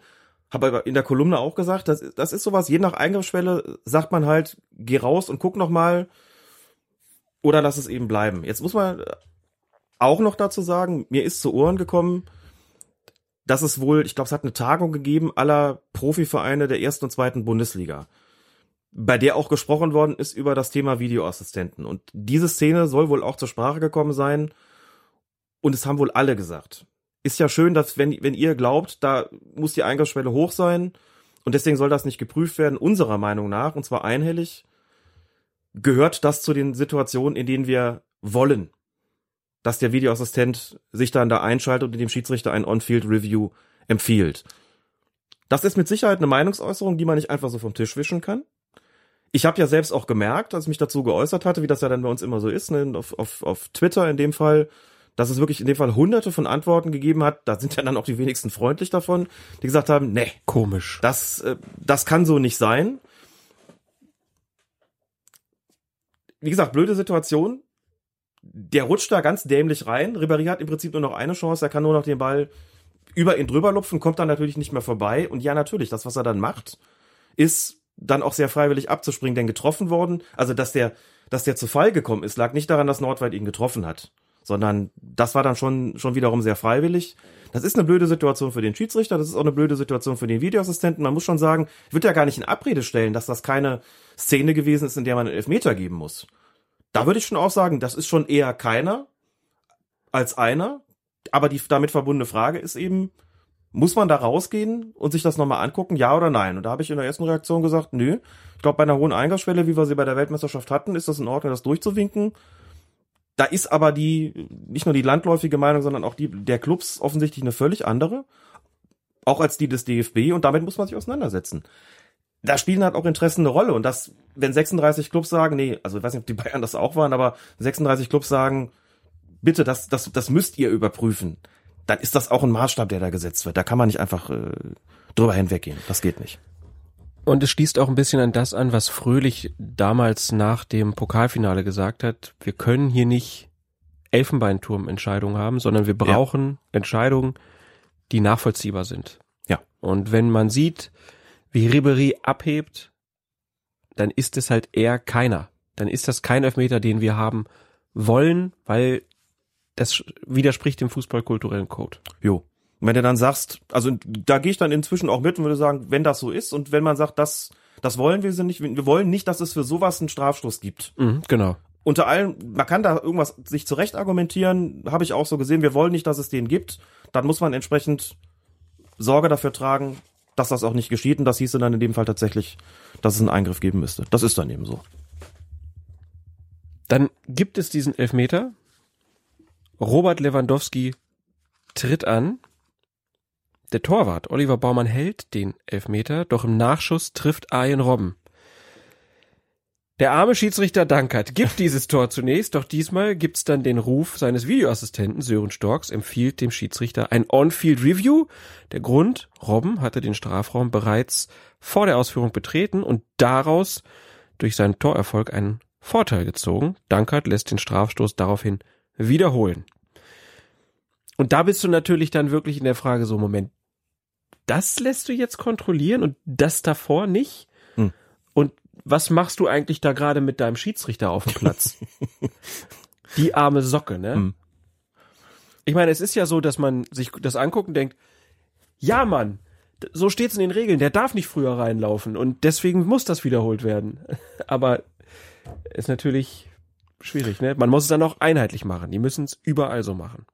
Ja, und hier kommt, hier konfligiert sozusagen mehreres miteinander. Und zwar die Regelpraxis, die Regeltheorie und nochmal als drittes kommen da noch ins Spiel die Anweisungen für den Videoassistenten. Wir das mal kurz versuchen aufzudröseln, weil das wirklich eine undankbare Situation gewesen ist. Im Normalfall geht sowas natürlich durch. Wissen wir alle, also gibt viele Leute, die sagen, wir wollen das anders haben, wir wollen, dass die Schiedsrichter da kleinlicher sind bei diesem zu früh reinlaufen. Die normalerweise, die normale Praxis ist ja in solchen Fällen, na gut, dann ist er halt ein bisschen zu früh reingelaufen, hat den Ball versenkt, Tor, Anstoß, fertig. Die Abwehrspieler laufen auch zu schnell rein. Die Abwehrspieler laufen auch zu, die sagen natürlich, wir laufen ja nur früher rein, weil der Robben zu früh reingelaufen ist und weil wir nicht wollen, ne, dass der dann irgendeinen Vorteil daraus zieht, was er dann ja faktisch getan hat. Weil du es ja nicht pfeifst. Aber das, ohne Videoassistent wird so ein Ding in, sagen wir mal, in 98 und 100 Fällen wahrscheinlich nicht unbedingt wiederholt. Muss man auch sagen. Also das wäre jetzt die Regelpraxis. Regeltheorie, natürlich eindeutig, heißt es, wenn, ne, also Spieler beider Mannschaften zu früh den Strafraum betreten, unabhängig vom Ergebnis gibt's dann eine Wiederholung. Das ist hier ja der Fall gewesen. So, und jetzt kommt natürlich die, das Handbuch für den, äh, für den Videoassistenten noch mit ins Spiel. Und jetzt wird's ein bisschen, bisschen tricky, denn da steht nicht drin, dass wenn der Videoassistent feststellt, dass Spieler beider Mannschaften oder einer Mannschaft zu früh reingelaufen sind, dass dann in jedem Fall einzugreifen ist, sondern da steht drin, der Videoassistent schaltet sich nur dann ein, wenn der Spieler oder die Spieler, die zu früh eingedrungen sind in den Strafraum, unmittelbaren Einfluss nehmen auf den Ausgang des Elfmeters.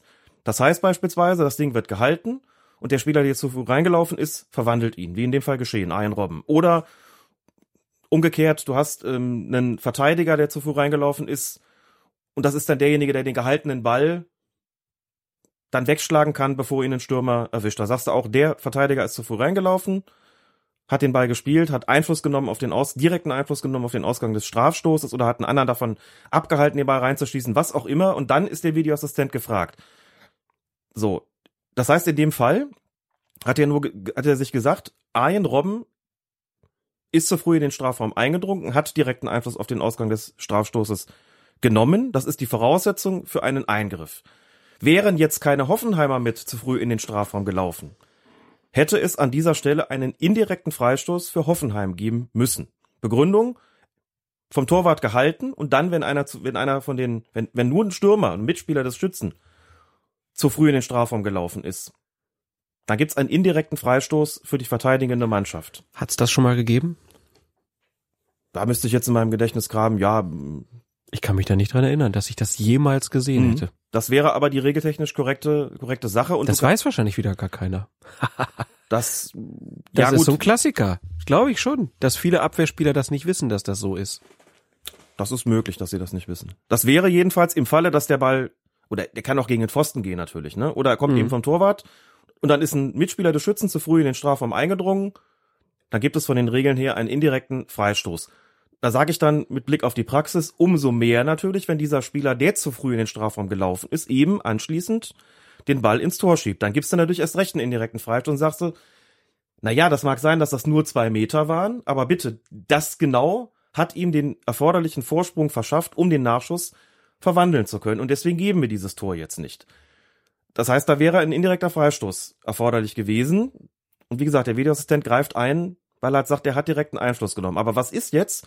Und jetzt kommen wir wieder zurück, weg wieder vom Handbuch für den Videoassistent, wieder hin zum Regelwerk. Wenn man sich das Ganze jetzt aber anschaut und dann sieht man, okay, Ian Robben ist zu früh in den Strafraum gelaufen, aber insgesamt auch drei Hoffenheimer. Einer in etwas größerer Entfernung von Robben und zwei, die ihm nachsetzen, ne, die auch nur zu früh in den Strafraum laufen, weil Robben das auch tut. Die kann man jetzt aber nicht wegdiskutieren. Das heißt, wenn du das Bild, wenn du jetzt sagst, Robben hat eingegriffen, dann muss man jetzt im Nachgang als Schiedsrichter auch die beiden Hoffenheimer berücksichtigen und dann ändert sich die Entscheidung, weil man dann sagen muss, hier geht's jetzt nicht mehr darum, zwei Meter oder 50 Zentimeter, hier geht's jetzt ganz strikt darum, Spieler beider Mannschaften sind zu früh in den Strafraum gelaufen. Und deswegen lautet die Entscheidung nicht indirekter Freistoß für Hoffenheim, sondern Wiederholung. Denn nochmal, wenn Spieler beider Mannschaften zu früh in den Strafraum eindringen, dann gibt es diese Wiederholung grundsätzlich immer. Grundsätzlich immer, es war eigentlich ein Widerspruch in sich. Es gibt Ausnahmen, das würde jetzt zu weit führen und verwirren, deswegen spare ich mir die jetzt, aber ne, in dem Fall war nur die Wiederholung möglich. Deswegen kam diese etwas kuriose Entscheidung zustande, dass der Strafstoß wiederholt worden ist und der ging ja dann ins Tor. Der wurde ja dann verwandelt von, von Lewandowski. Ich so erklärt sich dieser Eingriff. Ja. Und um da auch Klartext zu sprechen, ich habe für die kommende Schiedsrichterzeitung, die Ende Oktober erscheint, eine Szenenanalyse gemacht, einiger, ich glaube von acht oder neun Szenen mit Beteiligung des Videoassistenten und in dem Zusammenhang oder im Zuge dessen natürlich auch die offizielle Lehrmeinung des DFB in Erfahrung gebracht.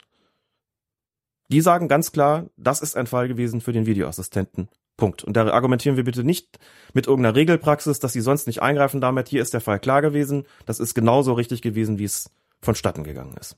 Hm. Aber für Dankert natürlich so ein Ding, den einer dann nicht geprüft. Und jetzt geht er da in einer, in einer Situation dran, wo man sagt, ne? Ist das jetzt schwarz-weiß? Und da muss man sagen, ja, im Grunde genommen ist das eigentlich schon mehr faktisch als subjektiv. Da hat er wahrscheinlich zu seinem Videoassistenten Sören Storks gesagt, na schön. Ja, aber ich bin mir sicher, wenn wir uns jetzt irgendwo hinsetzen würden und würden einen Regelquiz machen und würden da diesen Fall, dass, dass kein Abwehrspieler reinläuft und du würdest sagen, was passiert denn, wenn der Schiedsrichter das zurückpfeift? Wie ist die Spielfortsetzung? Die überwältigende Mehrheit wird hm. sagen, wird wiederholt. Wahrscheinlich, ne? Also ich habe das, ich habe das glaube ich noch nie also vielleicht, als wir die Regeln mal durchgegangen wenn der Ball sind. Ab, wenn der Ball nicht ins Tor geht, wohlgemerkt. Ja, ne? ja, ja, wenn, klar. Wenn, wenn Lewandowski den direkt verwandelt und dann ist äh, ein Spieler, also Mitspieler von ihm zu früh in den Strafraum gelaufen. In so einem Fall gibt's die Wiederholung. Ja. Den direkten gibt's nur dann, wenn der Ball an klar. Pfosten oder Latte geht oder vom Torwart ja, ja. gehalten wird. Das ist nochmal ganz wichtig. Ja.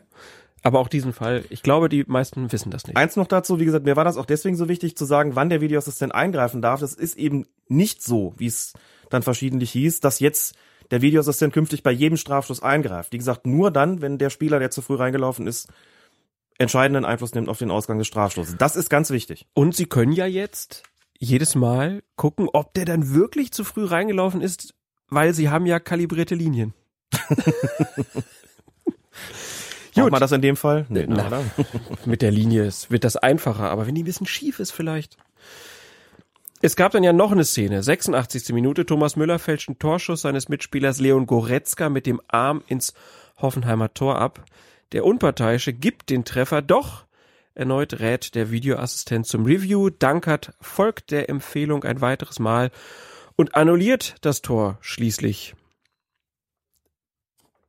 Frage eins: Richtige Entscheidung zum Schluss getroffen? Oder kann man Herrn Müller da keine Absicht unterstellen.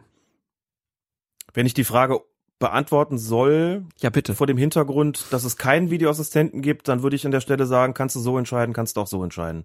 Der Müller macht so eine Müller-typische komische Bewegung, der dreht sich irgendwie aus der Schussrichtung und gleichzeitig dreht er den Arm aber trotzdem irgendwie so ein bisschen hin. Das ist halt so, wenn sich Menschen drehen. Kann man ihm nicht vorwerfen, würde ne? ich sagen. Dann kommt so ein bisschen der Arm irgendwie damit raus. Beim Versuch, ihn wegzuziehen, geht er dann doch zum Ball hin. Da kann man jetzt sagen, ja gut, aktive Bewegung zum Ball, also darf das Tor nicht zählen. Du kannst aber auch sagen, er hat versucht, sich aus der Schussrichtung zu drehen.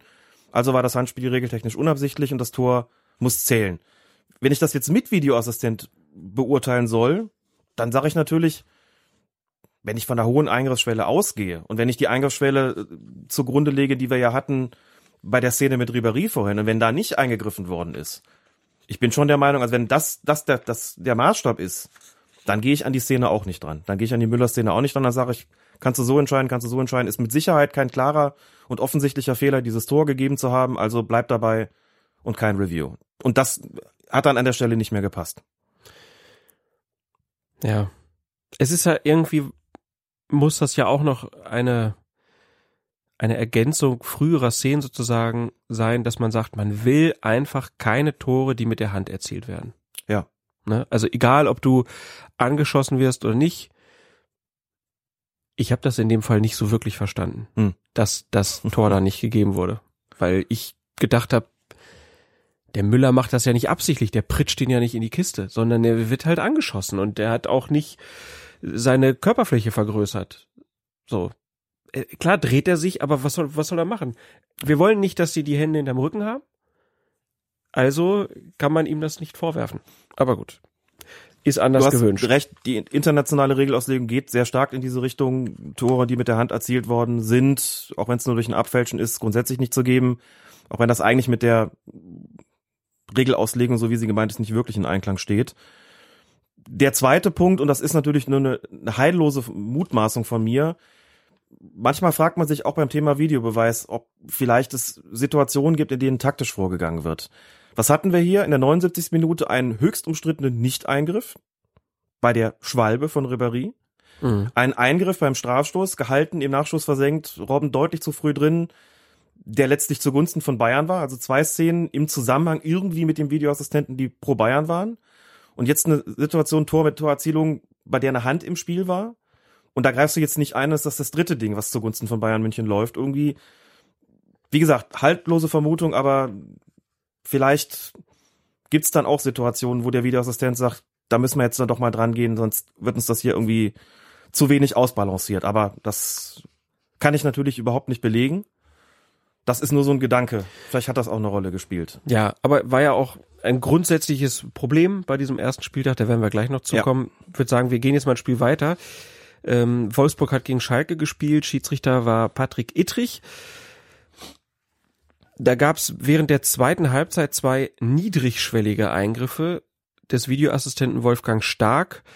Ähm, und das hat dazu beigetragen, dass das zwar, ja, recht intensive, aber weitgehend friedliche Spiel des VfL gegen Schalke ziemlich gallig wurde. Binnen fünf Minuten wandelt Schiedsrichter Patrick Ittrich jeweils nach einem On-Field-Review eine gelbe Karte gegen den Schalker Nastasic in eine rote und ein Feldverweis gegen den Wolfsburger Wout Weghorst in eine Verwarnung um.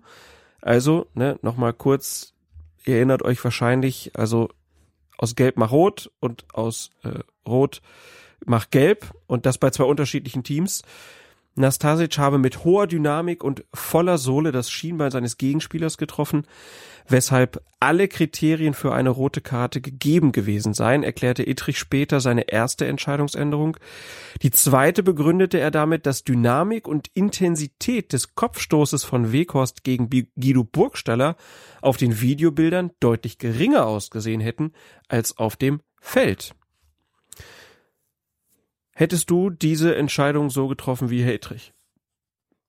Wie er sie auf dem Feld getroffen hat oder wie er sie dann nach dem nein, Video nein, so, getroffen so hat? wie es nach nach äh, nach Videostudium. Das weiß ich nicht, offen gestanden. Es ist so, dass wir hier zwei Entscheidungen haben, bei denen man in beiden Fällen Gründe dafür findet, jeweils für auf Gelb oder auf Rot, Rot zu erkennen. Gut, wenn du nicht willst, ich sag's ganz klar, Nastasic hätte ich mit Rot vom Feld geschickt. Klare Kiste aus meiner Sicht und Weghorst ist aus meiner Sicht keine rote Karte. Von daher hat Herr Ittrich alles richtig gemacht. Mhm. Weil ich sage, Weghorst, natürlich trifft er den dann da, aber das ist, äh, das ist keine Tätlichkeit. Mhm. Ne? Der will schon auf Körperkontakt, aber er will ihm keine Kopfnuss geben oder so. Das äh, sehe ich da nicht und das haben aus meiner Sicht die Fernsehbilder bewiesen. Von daher gehe ich da mit. Ja, kann ich nachvollziehen. Beim ersten Ding habe ich halt ein bisschen mehr Schwierigkeiten, weil ich finde, dass Nastasic eben deutlich zuerst den Ball spielt und das auch, also der Angriff ist eigentlich klar ballorientiert. Dann spielt er den Ball und landet dann eben auf dem Bein. Das ist eine Situation, bei der ich sagen würde, da ist er mit Gelb eigentlich hinreichend bestraft, wenn der jetzt gar nicht den Ball trifft, sondern direkt so das Bein seines Gegners.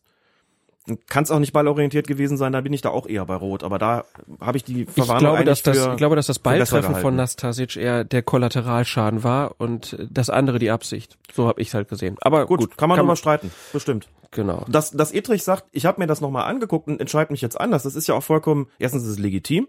Und wenn er sagt, das ist meine, meine, meine Begründung dafür und die Begründung ist ja auch nachvollziehbar, mhm. alles okay. Aber die wichtigere Frage ist halt, sind das zwei Situationen, in denen ein Videoassistent eingreifen muss? Das ist ja das gewesen, worüber Klar. diskutiert worden ist. Ja, das ja. innerhalb nein, von wenigen das, Minuten. Da, da wären wir jetzt gleich noch hingekommen, aber ich wollte jetzt erstmal so die Entscheidung nochmal durchdeklinieren, weil da gab es ja auch große Aufregung, ob das denn überhaupt so richtig war. Ähm, und jetzt würde ich halt auch zu dem Punkt kommen, muss dann Assistent eingreifen, ja oder nein? Ist es ein offensichtlicher Fehler gewesen, wo man jetzt ja ganz einfach sagen könnte, naja, er hat die Entscheidung ja verändert, dann war es ja offensichtlich falsch. das ist eigentlich ein gutes Argument. Ne? Wenn er schon rausgeschickt wird und sich anschließend korrigiert, muss man dann nicht davon ausgehen, dass doch vorher ein klarer und offensichtlicher Fehler vorgelegen hat. Man könnte aber auch sagen, und das war in der vergangenen Saison ja auch das eine oder andere Mal der Fall, dass die eine vertretbare Entscheidung durch eine andere vertretbare Entscheidung einfach ersetzt worden ist. Und aus meiner Sicht war das hier so.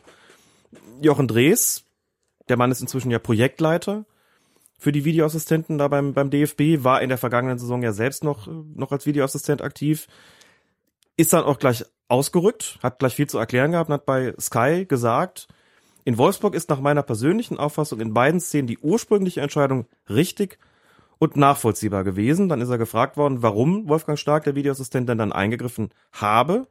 Dres hat eine Vermutung, nochmal Zitat, wahrscheinlich hat die Angst davor, Fehler zu übersehen, dazu geführt, dass das in den beiden Szenen nicht gut gelöst worden ist. Ich finde, bei beiden Entscheidungen ist das kein Thema für die Videoassistenz, sondern das sind Situationen, die der Schiedsrichter zu bewerten hat. Zitat Ende. Fand ich eine sehr gute Erklärung.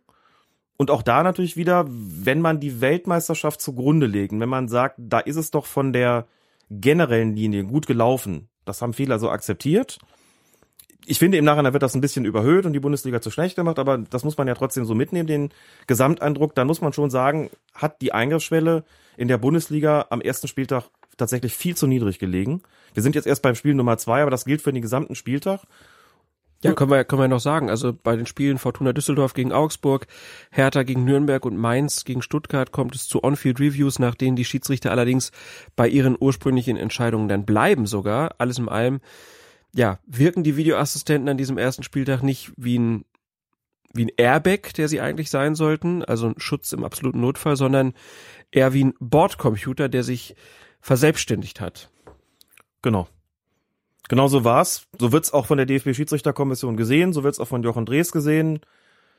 Ich hatte die Gelegenheit, ihn zu sprechen, ein Interview mit ihm zu führen für die Schiedsrichterzeitung und er hat gesagt, vielleicht war es auch so ein bisschen so, dass die Stimmung so gewesen ist beim ersten Bundesligaspieltag, man will es ganz besonders gut machen. Das äh, schimmert ja so ein bisschen schon durch in der, der Aussage, die ich da gerade zitiert habe, dass er gesagt hat, da sprach er noch von der Angst davor, Fehler zu übersehen. Hat er in dem Interview aber auch gesagt, das wollten eigentlich alle ganz besonders gut machen. Und wir haben auch im Trainingslager in Grassau auch nochmal gesagt, so die Entscheidung soll wieder noch stärker zum Schiedsrichter auf dem Feld zurückkommen. Die steht im also Mittelpunkt. Grassau ist das, wo sich die Schiedsrichter vor der Saison genau. treffen nicht, am, ähm, am Chiemsee. Genau, Grassau am Chiemsee, wo sie sich vorbereiten. Da sagt er, ist gesagt worden, die, das haben wir den Schiedsrichtern damit auf den Weg gegeben. Da soll wieder ein bisschen stärker die Entscheidung hinkommen. Und vielleicht hat das zu so einer Übermotivation geführt oder auch zu so dem, so dem Gefühl, wenn wir den stärker, also wenn die Entscheidung stärker bei ihm sein sollen, wir hier Zweifelsfälle haben, dann lassen wir ihn lieber nochmal draufschauen damit er eine vollkommen abgesicherte Entscheidung da treffen kann. Aber der Gesamteindruck war natürlich in letzter Konsequenz verheerend vom ersten Spieltag, weil es eben überall hieß, die rennen ja permanent raus. Er hatten zehn oder elf On-Field-Reviews, das ist einfach viel zu viel. Und da hat sich das quasi, dass das gute Vorhaben so ein bisschen ins Gegenteil verkehrt. Das war auch seine, seine Aussage. Was ich übrigens noch interessant fand, was er sagte, weil ich ihn auch darauf angesprochen habe, inwieweit er denn damit übereinstimmt, dass es bei der Weltmeisterschaft besser gelaufen sei als in der Bundesliga er hat das gesagt, was wir schon auch schon von Lutz Wagner beispielsweise kannten und auch schon von von Lutz Michael Fröhlich. Er hat gesagt, na ja, es ist in der Bundesliga Rückrunde gar nicht viel anders gelaufen als bei der Weltmeisterschaft. So haben wir es hier im Podcast übrigens auch erzählt, gesagt, das ist so das erste. Zweitens ne, die Frage der, der emotionalen Betroffenheit ist in der Bundesliga eine andere, auch darüber haben wir gesprochen. Und das dritte, der dritte Punkt, den fand ich auch interessant und auch nicht, nicht unwichtig. Er sagte, sowas ist immer auch eine Frage der Erwartungshaltung. In der, bei der Weltmeisterschaft haben ganz viele vorher gesagt, das kann nur in die Hose gehen. Da sind so viele dabei, die haben überhaupt keine Erfahrung damit. Und dann ist es gut gelaufen. In der Bundesliga war es genau umgekehrt. Da haben wir, war auch sehr selbstkritisch, gesagt, wir haben uns jetzt ein Jahr top vorbereitet, da kann im Prinzip nichts anbrennen. Die Erwartungshaltung der Öffentlichkeit waren riesig groß. Und dann läuft's eben eine komplette Vorrunde lang echt nicht besonders gut, sondern eben erst in der, ähm, nicht Vorrunde, sondern Hinrunde, Hinrunde lief's nicht besonders gut, in der Rückrunde dann eben schon. Aber sagte, da war mir auch ein bisschen selber schuld, weil wir die Erwartungshaltung eben selbst auch, weil wir dafür gesorgt haben, dass die sehr, sehr groß gewesen sind. Also das nur noch mal so am Rande. Aber vor dieser Saison war es dann schon so, dass auch viele direkt gesagt haben, naja, der DFB wird das jetzt schon wieder schön verkacken. Ja. also das muss man dann, da hat sich das dann auch wieder schon verkehrt gehabt. Das Vertrauen in die Schiedsrichterei hat schon gelitten, würde ich sagen. Ja, natürlich, das ist ja letzte Konsequenz so, wenn du die Weltmeisterschaft im Kopf hast. Man muss ja immer auch die ganz große Erzählung sehen. Die ganz große Erzählung, da können wir ja hundertmal sagen, da wird die Bundesliga-Rückrunde zu schlecht gemacht und da spielt dieses eine Rolle und jenes eine Rolle. Man muss ja trotzdem sagen, die, die ganz große Erzählung, die geht nun mal so. WM war super, was Videobeweis betrifft. Hm. Das ist so das, was das Bild, das sich verfestigt hat. Und damit muss man leben und dafür muss man ausgehen. Und wenn es dann eben nicht so gut läuft, dann ist klar, dass die Reaktion kommt, halt die Bundesliga wieder. Ne? Finde ich viel zu undifferenziert in, in viele Richtungen. Trotzdem ist denen auch klar gewesen, da müssen wir jetzt richtig was machen. Da müssen wir jetzt richtig was machen. Und, das auch vorwegzunehmen, also so ein Katastrophenspieltag wie den ersten, hat es dann ja in dieser Saison auch nicht nochmal gegeben. Auch deshalb, weil es zugegeben weniger Situationen gegeben hat, die so auf der Grenze waren, wie jetzt gerade beim Spiel Bayern gegen Hoffenheim. Ja, und ich meine, Schalke gegen Wolfsburg, auch wenn das ein faires Spiel war, waren diese paar Entscheidungen, über die wir jetzt gesprochen haben, halt auch nicht einfach. Ne? Also ja, wir beide sind uns ja schon nicht sicher, ob das jetzt die richtige Entscheidung war, die da getroffen wurde. Ist halt so, was mich ein bisschen überrascht hat, war, dass Wolfgang Stark nach dem Spieltag als Videoassistent vorläufig suspendiert wurde. Jochen Drees hat dazu gesagt, es ist wie in einer Fußballmannschaft, wenn ein Spieler eine schlechte Phase hat, nimmt er weiter am Trainingsbetrieb teil und kann sich durch Leistung anbieten. Wenn die irgendwann stimmt, steht er auch wieder in der Startelf. Das ist doch bei Schiedsrichtern aber nicht üblich. also klar, wenn einer ein paar schwächere Spiele in der Saison hat, dann wird er nicht Bayern gegen Dortmund pfeifen. Aber dass dann auch jemand wie Wolfgang Stark öffentlich so angezählt wird. Hm. Ausgezählt. ja.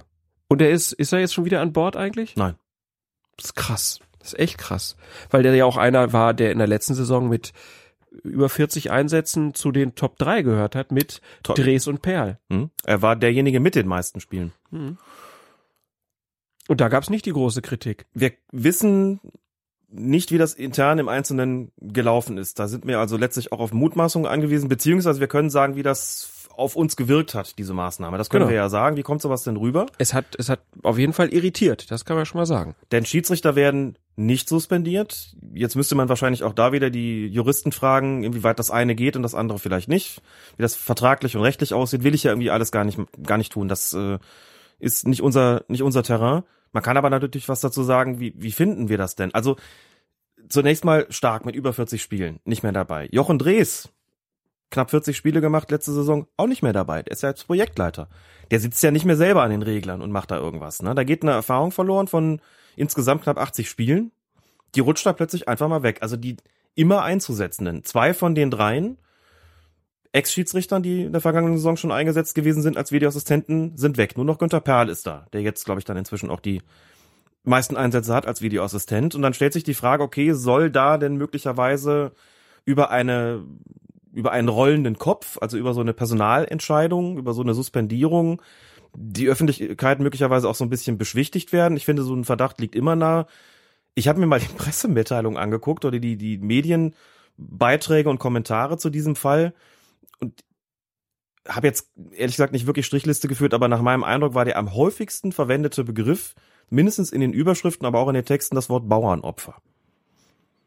Hm? Also wir wippen einen da raus, zumindest vorübergehen und ob Stark nochmal wiederkommt, das lass noch mal dahingestellt sein. Der Mann hat ja auch gar keine, weiß ich nicht, ob der da noch regelmäßig im Trainingsbetrieb da jetzt teilnimmt, den es ja auch gibt.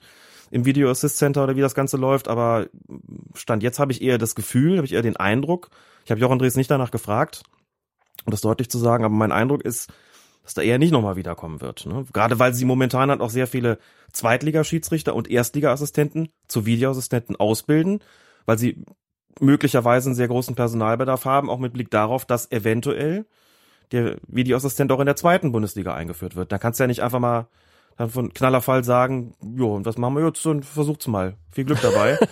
so, so dass die eben Krieg da schon hin. so dass die jetzt eben auch schon ausgebildet werden. Ja, klar.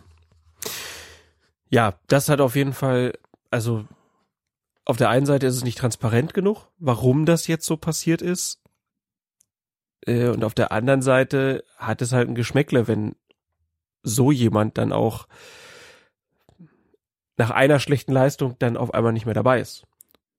Ja, der kann ja nicht vorher 40 Spiele gemacht haben, wenn man eigentlich der Meinung Wo ist, sie ja, immer schon den Kopf gestellt, der ist stark. ah, also na gut, aber nächste Woche kommt er nochmal.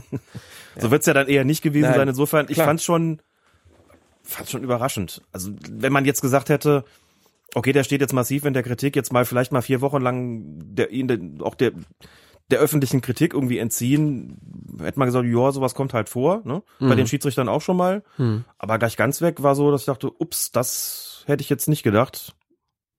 Na gut, mal schauen.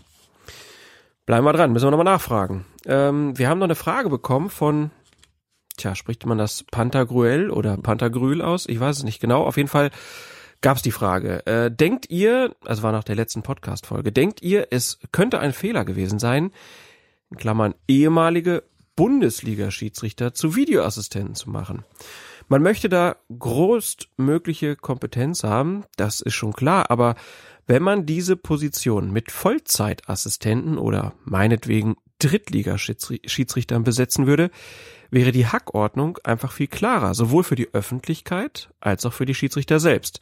Mein Eindruck ist jedenfalls, dass die Schiedsrichter in der aktuellen Situation zu stark unter Druck stehen, wenn ihr gleichrangiger Schiedsrichterkollege mit Videounterstützung ihnen mitteilt, dass sie ihre Entscheidung überdenken sollen.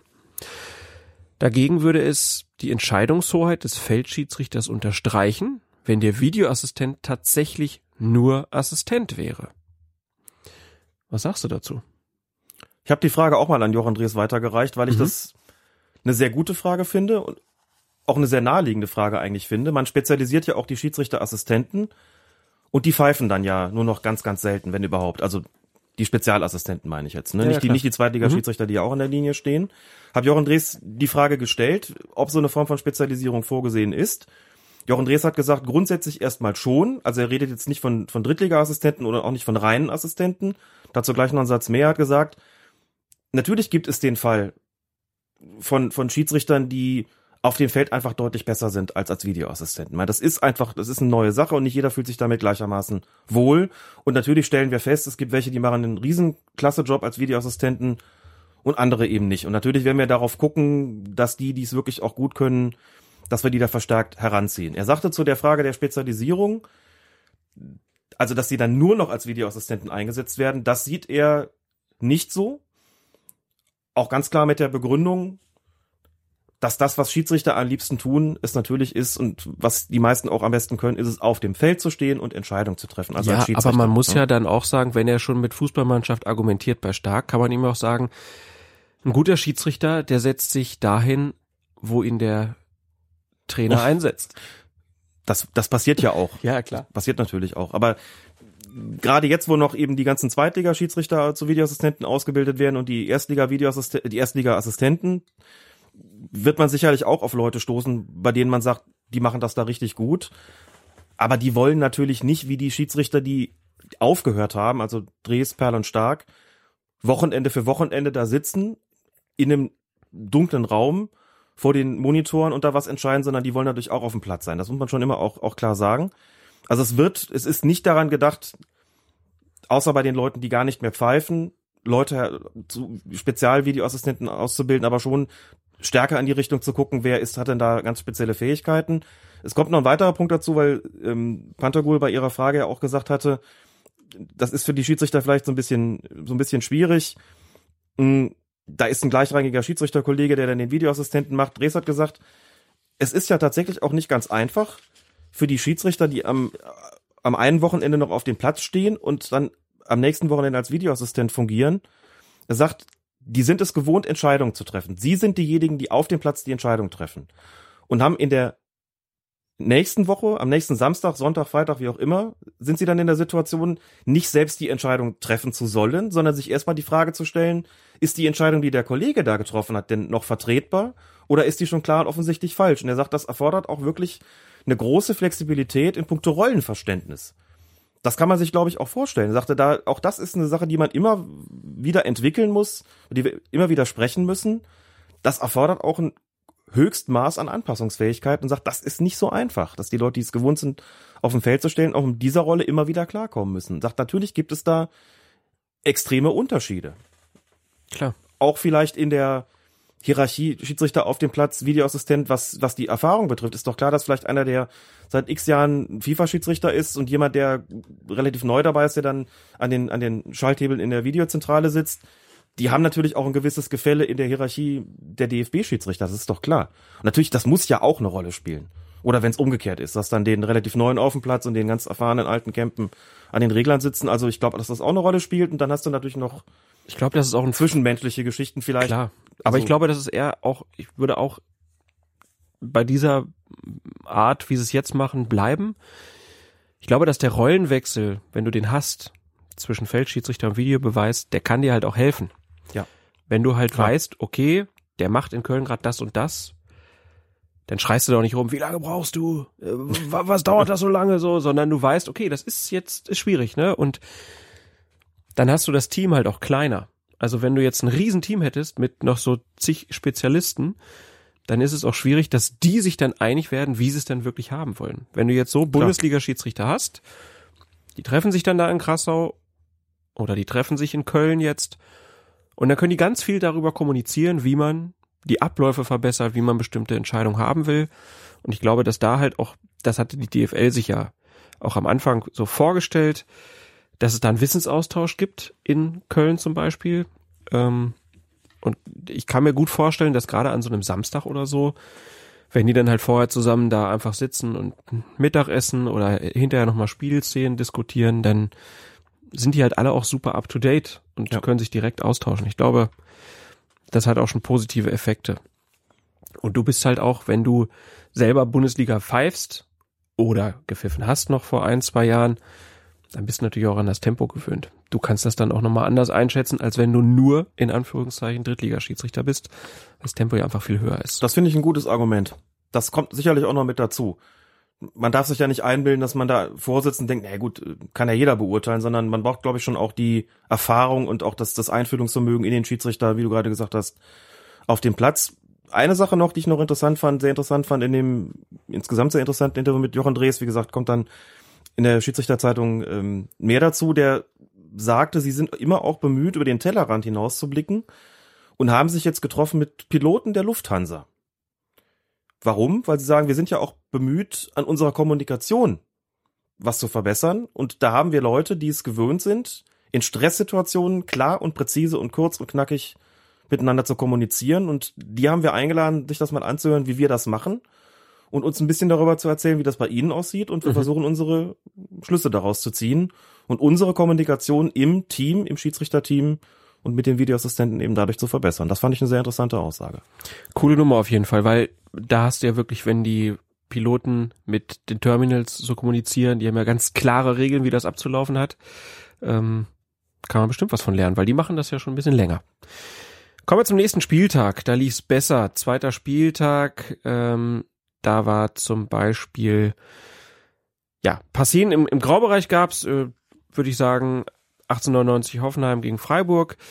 Da wird ein Tor für Hoffenheim annulliert, nachdem der Videoassistent ein strafbares Abseits entdeckt hat. Im Spiel Eintracht Frankfurt gegen Werder Bremen läuft's umgekehrt.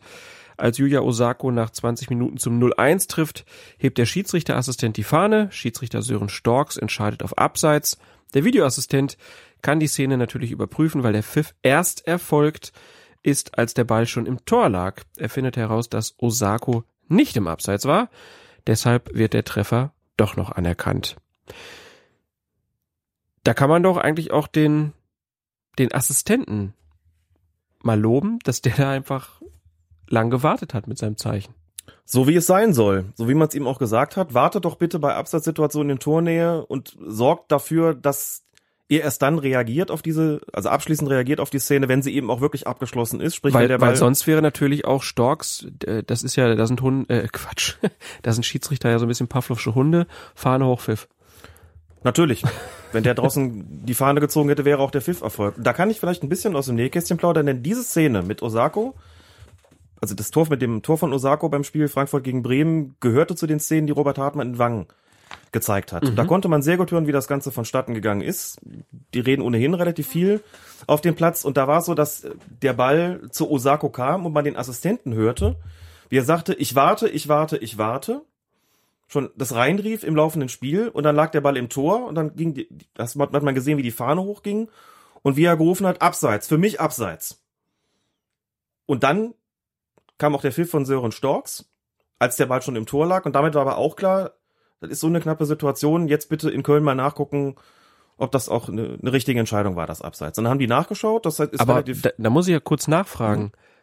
Warum hebt er dann überhaupt noch die Fahne?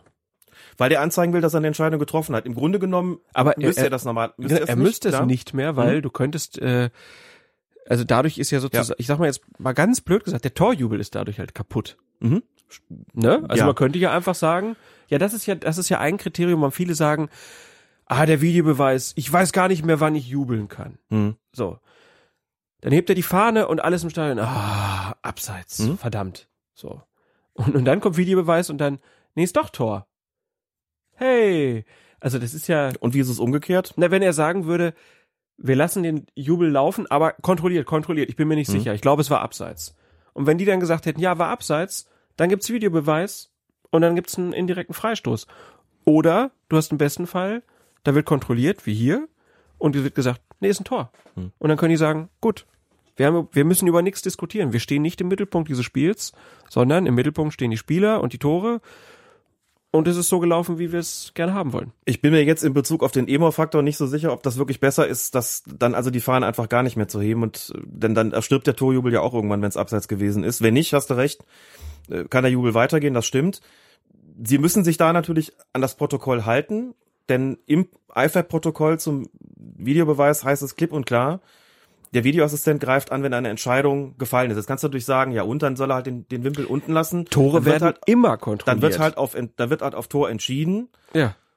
Aber man sagt in der Situation halt, er soll die Entscheidung treffen, von der er, der Schiedsrichter und sein Assistent natürlich auch, von denen sie überzeugt sind auf dem Feld, dass sie die richtige ist. Und das bedeutet eben, deswegen ziehen die ja auch wenn so ein Ball dann nicht ins Tor geht, sondern ins, ins Tor aus beispielsweise, der, der Torwart den dann, dann hält, und dann würde man die Fahne vielleicht unten lassen und mal sagt, er haben jetzt, hat jetzt klar Ballbesitz, muss ich nicht mehr anzeigen, das stimmt schon, aber haben es ja bei der Weltmeisterschaft gesehen, die haben ja nicht nur bei Toren dann noch mit Verzögerung die Fahne gehoben, wenn sie der Meinung waren, dass es abseits war, sondern ganz gut, auch wenn der Ball nicht ins Tor gegangen ist, sprich, wenn die Situation zu Ende war, um zu signalisieren, auch, da haben wir uns schon auch drüber aufgeregt, so nachdem, dass die Reporter das nicht auf die Reihe bekommen haben, vielleicht sich mal zu überlegen, ja, der hat die Fahne jetzt nicht deswegen nicht gehoben, weil er das Abseits übersehen hat, das doch so klar war, sondern hat die Fahne unten gelassen, weil es knapp war und weil er dem Schiedsrichter die Möglichkeit geben will, im Falle einer Torerzielung den Videoassistenten einzuschalten, damit das Tor eben überprüft werden kann. Mhm.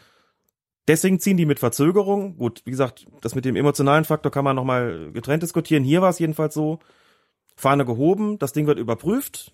Das hat einen Moment gedauert. Man konnte dann noch sehen, wie die Linien da gezogen worden sind. Die, es war eine relativ, also sagen wir mal, relativ ist dann auch wieder relativ, deutlich kein Abseits. Und das spricht ungefähr ein halber Meter nicht. Das war ziemlich schnell festzustellen. Kein Abseits von Osako. Dann mussten sie aber auch noch prüfen, ob Osako den Ball bei der Annahme möglicherweise mit der Hand gespielt hat, beziehungsweise mit dem, mit dem Oberarm gespielt. Das war so im Bereich Schulter, Oberarm, Brust, und haben dann feststellen können, da war auch alles sauber, also konnte das Tor noch zählen. Und die Kommunikation, wie sie da stattgefunden hat, das ging alles unheimlich schnell, unheimlich präzise, fokussiert. Das kriegt man in der Öffentlichkeit dann ja auch nicht mit. Deswegen hatte ich auch gesagt, bei der Podiumsdiskussion zeigt sowas doch mal. Ja. Das war ein beeindruckendes Beispiel, wie sowas funktioniert und wie man eben auch sagt, wir prüfen erst auf Abseits und dann guckt man noch, ob es Handspiel war und beides geht relativ flott und zum Schluss haben wir die Sicherheit, das ist ein korrekt erzieltes Tor, deswegen wird es zurückgenommen. Aber ich fand es eben auch bemerkenswert, dass der Assistent schon während der angespielt worden ist, gerufen hat, ich warte, ich warte, ich warte und damit auch schon signalisiert hat, bin mir nicht ganz sicher. So, dann für mich abseits. Das war schon beeindruckend, wie das da, wie das da vonstatten gegangen ist. Und doch finde ich, sie sollten es dann auch konsequent machen und einfach aufs Fahnenzeichen verzichten. Aber gut, müssen die ja wissen. Die sind ja die Profis. Es gab noch ein ähm, Spiel, was regeltechnisch interessant war, Schalke gegen Hertha. Sascha Stegemann hat das Spiel geleitet und in der zwölften Minute gibt's eine hohe Flanke in den Berliner Strafraum. Der Herr Tana Marco Grujic geht, ich würde sagen, aus völlig unerklärlichen Gründen mit weit erhobenem Arm zum Ball und streift ihn dann mit den Fingerspitzen. Schiedsrichter Stegemann lässt weiterspielen. Der Ball kommt zu Naldo, der aus kurzer Distanz an Torwart Rune Jahrstein scheitert. Das Spiel läuft weiter, als sich der Videoassistent einschaltet. Stegemann geht kurz in die Review Area und entscheidet dann natürlich auf Strafstoß. Und hier muss man doch auch konstatieren, das war eine korrekte Intervention. Das ist das, wie man es haben will. Wenn das der erste Spieltag gewesen wäre, hätten alle gesagt, toll, es geht ja tatsächlich genauso weiter wie bei der WM. Ein Tor, bei dem erst Abseits angezeigt wird und es dann doch noch zählt, weil der Assistent schön lange gewartet hat. Ein ähm, Tor, das anerkannt wird und wo sich rausstellt, ist Abseits. Hurra auf die neuen kalibrierten Linien. Und der einzige wirklich strittige Fall, was heißt strittig? Der war ja gar nicht strittig. Der einzige wirklich nennenswerte Fall im Graubereich, also Handspiele müssen ja logischerweise interpretiert werden, war so klar, dass jeder sagt, ja gut, wir reden nur noch darüber, hat er den Ball mit den Fingerspitzen berührt, ja oder nein? Wenn ja, ist es ganz klar absichtlich, denn der geht ja mit weit hochgerissenem Arm dahin. Und ist es aber ideal abgelaufen, denn Sascha Stegemann wird auf dem Platz gestanden und sich gesagt haben, okay, habe ich auch gesehen, dass der da mit dem Arm hingeht, konnte aber nicht klar wahrnehmen, ob er den berührt hat oder nicht. Warum nicht? Weil der Ball die Richtung überhaupt nicht verändert. Das ist für einen Schiedsrichter immer ein Kriterium. Du guckst ja drauf und wenn du siehst, der verändert seine Flugbahn überhaupt nicht, dann kommen dir Zweifel, ob der überhaupt dran war. Denn das war wirklich nur, der hat den ganz, ganz leicht nur gestreift. Und das sieht aber ein Videoassistent. So, und dementsprechend schnell ging das natürlich vonstatten. Also konnte dieser Strafstoß noch gegeben werden. Das war natürlich eigentlich ein Paradebeispiel für einen gelungenen Videobeweis oder einen gelungenen Einsatz des Videoassistenten beim Thema Handspiel, eben weil es auch so unstrittig war. Mhm. Da hast mit Sicherheit recht. Und trotzdem schließt sich ja bei dieser ja, bei dieser Naldo-Geschichte dann auch die Frage an, ob es keine Rolle spielt, dass Naldo nach dem Handspiel noch zum Abschluss gekommen ist. Also man könnte auch sagen, ja, sie hatten ja noch die Riesenchance. Also warum muss da noch eingegriffen werden? Ganz undankbare Situation für den Schiedsrichter in gewisser Weise, denn der Ball kommt durch, der Ball kommt zu Naldo, der sehr nah am Tor steht, nicht in einem ganz optimalen Winkel, scheitert dann ja bekanntlich am Torwartspiel, lief er dann daraufhin auch erstmal weiter. So, Punkt eins, wenn er den Ball reinschiebt, ist die Nummer natürlich durch. Dann reden wir auch nicht mehr über Videoassistenten oder was auch immer. Dann mhm. sagt er natürlich, ja, wir haben ein Spiel gesehen. Dadurch, dass er den jetzt verwandelt hat, kommt natürlich keine Prüfung mehr vor, denn ähm, was soll es da geben? Strafstoß, der dann verwandelt wird. Also die Torchance ist ja wiederhergestellt worden. Stegemann wird das natürlich auch gesehen haben in dem Moment, dass Naldo völlig blank steht. So, was machst du dann als Schiedsrichter? Wenn du jetzt die Arme hochreißt und sagst Vorteil, und der verschießt den, dann kannst du anschließend nicht mehr auf Strafstoß entscheiden. Auch dann nicht, wenn der Videoassistent sagt, wir haben übrigens gerade ein Handspiel gesehen. Stegemann konnte natürlich deswegen schon nicht auf Vorteil entscheiden, weil er ja dann auch gar nicht sicher sagen konnte, war der überhaupt mit der Hand dran. Deswegen war ja auch keine Vorteilsentscheidung möglich, denn auf Vorteil entscheidest du, wenn du ein Vergehen wahrgenommen hast. Hat er in der Situation aber noch nicht oder war sich nicht sicher. Deswegen war der auch da nicht, ist auch kein Arm oben gewesen, deswegen war es prüfbar. Deswegen konntest du den Strafstoß in der Situation dann noch geben.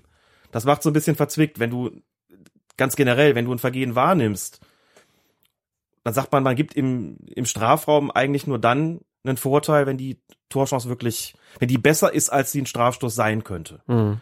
Dann entscheidet man auf Strafstoß und sagt, ansonsten ist immer der Elfmeter natürlich die bessere Situation. Sind da noch andere blöde Fälle denkbar, ne? Der schiebt den rein, aber du hast schon gepfiffen in der Situation. Dann sagen alle, ja, warum lässt du nicht laufen? So gibst du den Vorteil, der verballert, dann heißt das, warum gibst du keinen Strafstoß? Also eine ganz blöde Situation. Was wäre denn eigentlich gewesen, wenn Stegemann jetzt deutlich gemacht hätte mit zwei ausgestreckten Händen, ich gebe hier Vorteil. Ich habe das erkannt, aber ich sehe, es entsteht eine Riesenchance. Ja. Ich gebe hier Vorteil. Hätte dann noch eingegriffen werden dürfen? Nein. Dann wäre es durch gewesen. Dann wäre es durch gewesen. Denn dann signalisiert. Aber aus dem Vorteil kann auch kein Nachteil werden wenn, das, doch, was heißt kein Nachteil? Der Nachteil ist ja nicht entstanden. Der, Nach der Nachteil ist, dadurch entstanden, dass Naldo nicht treffsicher genug gewesen ist. Aber dann sagt man ja, das wäre ja eine Situation gewesen, in der der Schiedsrichter gesagt hätte, du stehst sieben Meter vor dem Tor, Mhm. also näher als beim Strafstoß dran. Aus meiner Sicht sagt er dann vielleicht, na gut, der Schusswinkel ist nicht ganz optimal, aber dafür bist du auch näher dran, das Tor musst du jetzt machen. Wenn der verschießt, selber schuld. Auch ein Elfmeter kann verschossen werden. Aber wenn er Vorteil anzeigt, wie gesagt, dann signalisiert er ja, ich habe ein Vergehen wahrgenommen. Wenn sie dann prüfen, dann sehen die ja auch nur, ja stimmt, war ein Vergehen, war Handspiel. Aber hat ja auch Vorteil entschieden, also können wir nicht mehr rein. Das Ding ist durch. Aber so hat auf jeden Fall in diesem Falle dann der Kölner Keller richtig entschieden. Und apropos Kölner Kellner, Kölner Kellner. Kölner Kellner. Hm. Genau, wie nennt man den Kölschen Kellner nochmal? Den Der Köbis. Köbis. Also, wie nennen wir jetzt den Keller? Den Köbis. Egal. Also, ähm, Schiedsrichter Kollege Mike Krückemeier, der Übersteiger, der hat schon vor über einem halben Jahr ein Interview mit Patrick Ittrich geführt und ich entschuldige mich an dieser Stelle ausdrücklich, dass wir das bisher noch nicht gespielt haben. Das ist eine Riesenfrechheit von uns, lieber Mike. Unser Außenreporter hat mit Patrick Ich- Ittrich ähm, unter anderem über das Thema Videobeweis gesprochen ähm, und natürlich auch über den Kölner Keller. Also hier Mike Krückemeier im Gespräch mit Patrick Ittrich. So, ich stehe hier mit Patrick Ittrich. Wir haben gerade einen Vortrag gelauscht von dir heute Abend. Sehr unterhaltsam, sehr lebhaft, sehr interessant. Als wenn du das beruflich machen würdest. Und ähm, unter anderem war natürlich auch Thema der Videobeweis. Und du hast am Anfang gefragt, wie ist denn da so die Stimmung hier unter dem Pi mal Daumen 100 Zuschauern oder Schiedsrichtern ja auch größtenteils. Und da war die Mehrheit eher so, naja, das ist dies Jahr noch nicht ganz so richtig gut gelaufen, aber es kam auch als Fazit, die Rückrunde läuft besser als die Hinrunde. Wie seht ihr das im Leistungsbereich? Wie sprecht ihr darüber? Ja, wir sehen es ganz genauso und äh, es ist immer cool, wenn man so, äh, wenn man abfragt und merkt, man hat so dasselbe Gefühl wie äh, wie die Basis, will ich es mal sagen. Und bei uns ist es genauso. Ähm, ähm, das ist ein äh, neugeborenes Baby, das noch nicht wusste, wie es laufen sollte und äh, da musst du erstmal gucken, dass du, dass du das Baby zum Laufen kriegst. Und das glaube ich ist auf dem richtigen Weg. Wenn man sich mal so umhört, äh, auch in Deutschland, dann dann merkt man schon, dass die Rückrunde, dass die Rückrunde schon viel viel besser läuft, weil weniger eingegriffen wird und der Schiedsrichter, der Entscheider auf dem Platz bleibt. Und da muss es hingehen und dass auch wirklich nur die Sachen rausgenommen werden, die, die elementar und klar falsch und offensichtlich falsch sind. Und das, der Weg ist genau der richtige und da freuen wir uns alle drüber. Und ich kann nur betonen, mir selber hilft es sehr, sehr, sehr, sehr viel, dass ich den Videobeweis habe, denn, äh, denn diese Fehler möchte ich nicht machen, die so offensichtlich klar falsch sind. Mhm. Es hieß vorher, wir treffen uns jetzt vielleicht ein bisschen häufiger in diesem besagten Keller in Köln, wie Herr Schmatke das mal formuliert hat. Ähm, da kommt vielleicht der ein oder andere Synergieeffekt. Wir können uns vielleicht auch häufiger austauschen. Findet das tatsächlich so statt? Ja, auf jeden Fall. Also wenn ich so die Samstagsspiele betrachte, wo wir wirklich viele ähm, Videoschiedsrichter, und da sind ja auch Videoassistenten dabei, das sind Zweitligaschiedsrichter, ähm, das ist sozusagen der AVA, der Assistant Video Assistant, der uns, äh, der uns unterstützt in unserer Arbeit. Ähm, wenn ich, wenn das Spiel weiterläuft und ich eine Situation überprüfen muss, muss der dann weiter das Spiel verfolgen. Und äh, wenn man überlegt, dass, äh, dass dann viele Leute beisammen sind, da kommt das, wir sind zwei Stunden vorher mindestens äh, im Studio ähm, und da tauscht man sich über alles aus und das ist, das ist eine gute Sache. Und äh, ich muss jetzt ähm, auch mal klarstellen, so langsam, das ist natürlich irgendwann, war, es war lustig, Köller in Köln, aber ähm, ähm, ja, ähm, Keller in Köln war lustig, aber irgendwann ist es halt auch verbraucht und das, irgendwann fängt es an zu nerven, muss ich ganz ehrlich sagen. Und äh, ich bin froh, wenn man vielleicht mal irgendwie ein anderes, einen anderen Begriff äh, dafür findet. Ähm, aber ich ähm, finde es, äh, finde es nach wie vor, nach wie vor äh, gut, dass wir da alle zusammen sind und uns austauschen können. Also ich kann dem nichts Negatives abgewinnen. Glaubst du denn, dass ihr dann nächstes Jahr einen zweiten Raum anmieten müsstet, wenn es für die zweite Liga auch kommt? Boah, ja, da ich ähm, kein, kein Architekt bin, wird das, wird das schwierig zu beurteilen. Äh, aber ich glaube, in dem, in dem Broadcast-Zentrum sind noch, sind noch genug Plätze vorhanden, dass man da ein bisschen ausbauen kann. Aber das kann schon sein, ja. Okay. Super. Danke dir. Schönen Danke. Abend. Alles klar. Danke sehr. Der Kellner Kölner. Der Keller Köller. es ist schwierig. Ne? Bei mir, bei Patrick Edrich ist es ganz schwierig. Von daher, wir brauchen dringend einen neuen Begriff. Vorschläge immer gern. Was ich sehr schön finde, ist, unter Schiedsrichtern duzt man sich sehr schnell. Man duzt sich unter Schiedsrichtern eigentlich, ja, eigentlich immer sofort.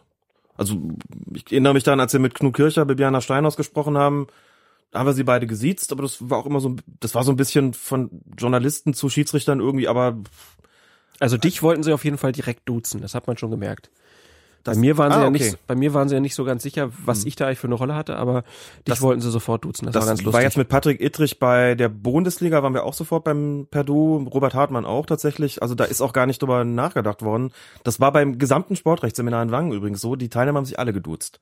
Das ist so Sportler untereinander, auch wenn es dann Sportrechtler sind, aber da ist nicht groß mit sie hantiert worden. Das ist so ein, so ein Kreis, wo man dann sagt, nö, das, das macht man so, egal in welcher Spielklasse die jeweils unterwegs sind. Ja, auf jeden Fall vielen Dank an unseren Außenreporter Mike Krügemeier. Ähm, wir versprechen, wenn du das nächste Interview sendest, dann werden wir es direkt in der nächsten Folge spielen.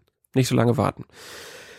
Dann kommen wir noch äh, zu zwei Spielen des dritten Spieltags. Bayern spielte gegen Leverkusen, zweite Minute. Thiago trifft den Ball bei einer Grätsche im eigenen Strafraum mit ausgestrecktem Arm. Schiedsrichter Tobias Welz entscheidet auf Strafstoß. Dabei bleibt es auch nach der Prüfung durch den Videoassistenten.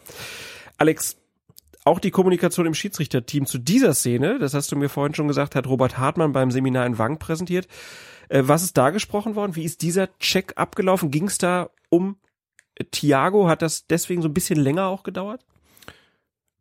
Wie gesagt, immer gut Fragen zu stellen, wenn man die Antwort schon kennt. Aber ich habe es jetzt trotzdem mal gemacht. Die Alex, Straf wie war denn das? Strafbarkeit des Handspiels stand nicht wirklich zur Debatte. Tobias Welz echt hat da auch sehr deutlich gesagt, dass er das entsprechend wahrgenommen hat. Das Handspiel war ja auch völlig unstrittig, dass es Klar. eins war. Da Aber worüber als, haben Sie gesprochen? Das, die Auskunft vom Videoassistenten war dann, der Ball springt zwar vom, von einem anderen Körperteil ab, aber mhm. an den weit ausgestreckten Arm. Mhm. Sprich, hier ist die Begründung gegeben worden, das ist auf, auf gar keinen Fall mal klar und offensichtlich falsch. So war, habe ich übrigens auch so gesehen. Klar springt der irgendwo ab, aber Thiago, so wie der da hingeht, wenn der Ball dann in Kontakt mit dem Arm kommt, bitte, das ist dann auch auf jeden Fall ein Strafstoß. Und das ist Tobias Welz auch so mitgeteilt worden. Dann wurde ihm gesagt, wir brauchen trotzdem noch einen Moment, wir müssen gucken, abseits Leverkusen. Und währenddessen war Tobias Welz damit beschäftigt, sich protestierende Bayern-Spieler vom Leib zu halten.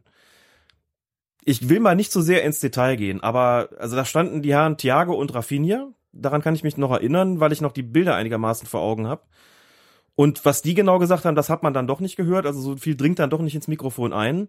Aber wenn man gehört hat, was, was Tobias Wels gesagt hat, musste man den Eindruck gewinnen, dass Spieler doch manchmal so ein bisschen was von begriffsstutzigen Kindern haben.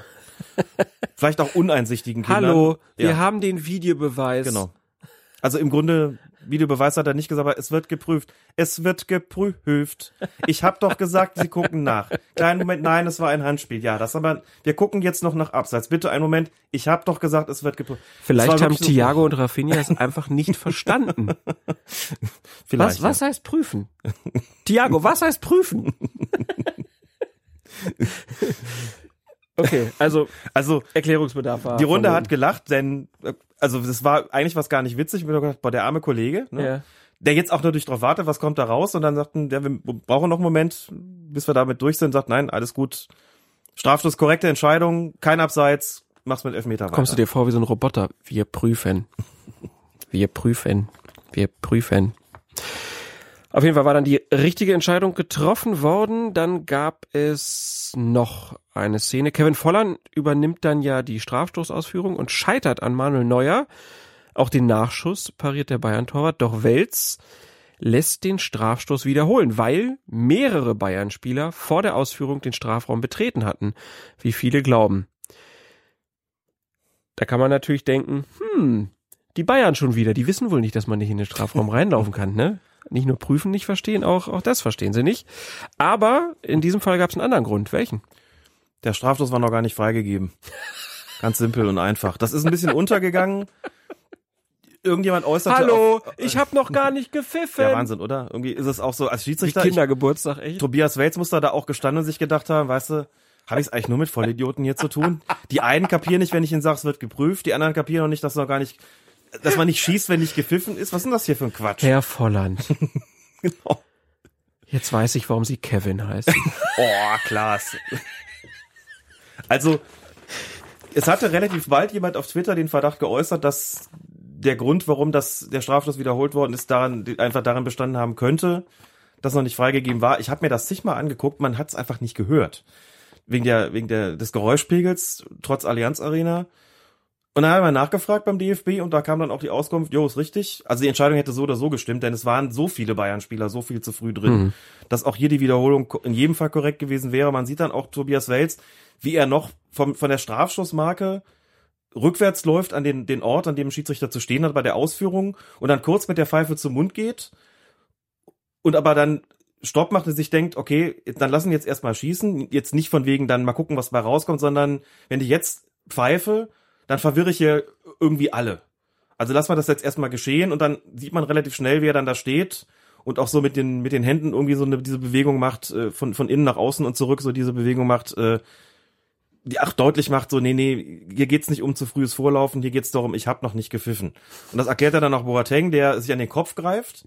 Denkst, Junge, schon mal ein Elfmeter ohne Freigabe ausgeführt, ist das für ein Quatsch? Was ich aber auch super finde, ist ja, also der Volland läuft an, ohne dass gepfiffen wurde. Das ist schon sehr merkwürdig. Seltsam. Die Bayern-Spieler rennen aber auch Ja. rein, obwohl nicht gepfiffen wurde. Heute mal Okay. ohne Freigabe, genau. Ja. Also, Was dann ein bisschen äh, merkwürdig war, war, dass äh, die Wiederholung dieses Strafstoßes nicht Volland, sondern Wendell äh, ja, gemacht hat. Mir war gar nicht klar, dass man da einfach wechseln darf. kommt auch selten vor, glaube ich, ne? Wenn ein Strafstoß wiederholt wird, weil ein Verstoß vorlag und das dann der Lewandowski im ersten Spieltag ist ja auch nochmal angetreten, hätte ja auch Ja. sagen können, jetzt will ich nicht mehr. Lewandowski, der Aber will immer. Ist, will aber natürlich immer. Nein, es steht davon schlicht nichts in den Fußballregeln drin, dass der Schütze des ersten Versuchs auch den zweiten übernehmen muss, denn drin steht nur, dass der Schütze für alle klar identifizierbar sein muss. Ne? Also was du nicht machen darfst, ist Nummer 6 läuft an, äh, Nummer 6 legt sich den Ball hin und alle rechnen damit, der schießt jetzt und dann läuft plötzlich Nummer 8 an und, und schiebt ihn rein. Das darfst du nicht machen, das geht auf gar keinen Fall. Was aber überhaupt kein Problem ist zu sagen, nö, wenn er wiederholt wird, dann ist ja nichts passiert im Grunde genommen. Es hat ja eine Regelübertretung Klar. gegeben. Dann darf jeder beliebige Spieler schießen, dann darf auch ein anderer ran. Insofern war ja äh, regeltechnisch alles in Ordnung. Wieder was gelernt. Dann gab's noch das Spiel Wolfsburg gegen Hertha, 85. Minute. Der Berliner Arne Meyer geht an der eigenen Strafraumgrenze in ein Kopfballduell mit Maximilian Arnold. Den Ball erreicht er dabei nicht, dafür mündet seine Aktion in einen Rempler. Arnold geht zu Boden. Schiedsrichter der Partie war Christian Dingert und der entscheidet auf Freistoß. Dann meldet sich allerdings der Videoassistent und sagt, ha, das war innerhalb des Strafraums. Und da war dann die Frage hinterher, für das Ding hätte der da wirklich ein Straf, also hätte ihm das für einen Strafstoß gereicht, dieser kleine Rempler? Und dann ist ja wieder die Frage, hm, aber wir haben ja den Videobeweis.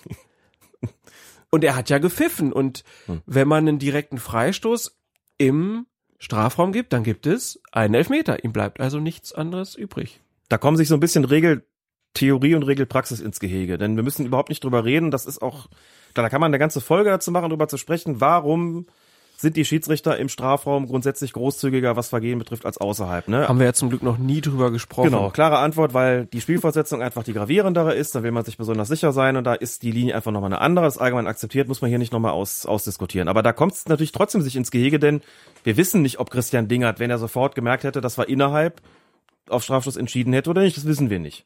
So. Die Aktion selber ist so ein Grenzfall gewesen. Ich finde schon, dass man das pfeifen kann. Der versucht zum Kopfball zu gehen, den kriegt er nicht, dann kommt es zu einem Brempler. Ich habe irgendwie, glaube ich, ge- gelesen, dass Arnold gesagt hat, also dass das schon auch ein bisschen freiwillig gefallen ist, aber ich fand die Entscheidung auf Freistoß äh, zu erkennen nicht abwegig. Was machst du denn als, als Videoassistent? Du hast jetzt zum einen guckst du natürlich drauf, oh, das war aber ganz eng an der Strafraumgrenze. Guckt man nochmal genau hin und stellt fest, also wenn man das pfeifen will, dann muss es hier einen Strafstoß geben. Denn es war innerhalb, weil auf der Strafraumlinie. Damit verbundene Frage, ist es denn so klar und offensichtlich falsch? Oder wäre eine Strafstoßentscheidung so klar und offensichtlich falsch, dass man aus dem Grund da reingerätschen müsste? Und da muss man schon deutlich sagen, nein. Es ist ein, hat einen entsprechenden Kontakt gegeben, das ist eine vertretbare oder zumindest machbare irgendwie äh, Entscheidung und sicherlich nichts, wo man sagt, Entschuldigung, der hat den überhaupt nicht getroffen, guckst dir bitte nochmal an und du wirst zu dem Ergebnis kommen, da hat mit Sicherheit überhaupt nichts vorgelegen, nimm das Ding zurück. Dass er hier so ein bisschen in der Bredouille war, weil er sagt, den hätte ich sonst vielleicht nicht gegeben. Aber der Videoassistent sagt, war innerhalb, tja, jetzt komme ich nicht mehr zurück. Der kann sich ja auch schlecht hinstellen und sagen, wisst ihr was, Jungs, mein Videoassistent sagt mir gerade, war innerhalb. soll ich mal ehrlich sein, wenn ich gewusst hätte, dass das innerhalb war, hätte ich es nicht gepfiffen. Das war mal mit Schiedsrichterball weiter. Theoretisch möglich, aber da würden alle sagen, Entschuldigung, in den Fußballregeln steht, und da muss man natürlich dann doch wiederum mit, den, mit dem Regelwerk kommen und sagen, da Klar. steht bitte drin, das, was außerhalb einen Freistoß gibt, gibt innerhalb einen Strafraum. Da kannst du dann nicht mit den ungeschriebenen Gesetzen und der Regelpraxis kommen. Und da, das sind so Situationen, die entstehen, wenn du einen Videobeweis hast. Wenn er einen Schiedsrichterball gegeben hätte, das wäre ein Ding von Dingert gewesen. Hat aber nicht. Mit diesem Gag verabschieden wir uns in eine kurze Pause. Du machst doch die Schiedsrichterwitze heute. Dankert schön, ein Dingert gewesen. Ja, wenn, wenn du äh, hier nicht lieferst, dann muss ich. Aber jetzt liefert ein anderer. Mein Name ist Uwe Bresch, bin 59 Jahre alt und pfeife seit circa neun Jahren Kreisliga C und bin auf dem Weg nach HSC Berg Damen Bezirksliga gegen FC Donsbrügge. Ich sag mal, als Hobby kann ich mir das, ist das, ist das in Ordnung, aber Leidenschaft, sag ich mal, ist halt nicht, nicht so mein Ding. Leidenschaft jetzt. Nee, ich habe auch schon mal Zeiten, wo ich mal wirklich keine Lust habe. Eben war mal sonntags, nachmittags pfeifen zu. habe ich manchmal, wenn ich morgens schon aufstehe, habe ich schon manchmal keine Lust dazu. Kein Einlaufen? Nee, bin ich nicht für. Auch einige Leute sind auch nicht dafür, das ist, sollen sie eine höhere Klasse machen. Aber schreibt der DFB vor, ne? Ach, was der vorschreibt, das. Da gehen wir ganz selten ran. Er schreibt so viel vor, das ist, ich komme mir da vor wie eine Bundesliga. Ich bin nicht in der Bundesliga. Bei der Herren, bei der Herren, bei der Herren kann man das machen, aber bei den Damen. Erst musst du als Schiedsrichter musst du selber erstmal ruhig bleiben. Du darfst dich gar nicht aufregen lassen, darfst dich nicht provozieren lassen. Wenn du pfeifst, dann pfeifst du. Wenn du nicht pfeifst, dann wird weitergespielt. Was sagst du so zum Schiri? Für mich pfeift er nicht viel. Läuft nicht viel. So soll es ja eigentlich auch sein, ne? Also, dass er nicht auffällt. Ja, aber wenn man nur da so im Mittelkreis rumläuft, weiß ich nicht. Nein. Ist jetzt unverblümte Kritik am Schiedsrichter? Nee, grad, ich muss leider drauf. Jessin! Bist du gerne Schiedsrichter? Am Anfang ja, aber jetzt mache ich vielleicht noch ein Jahr oder was, oder zwei Jahre, dann höre ich auf. Dann schaffe dann körperlich auch nicht mehr. Erstmal hinsetzen, etwas trinken, ein bisschen runterkommen, ein bisschen sacken lassen und dann kriege ich erstmal noch mal eine eiskalte Flasche Bier.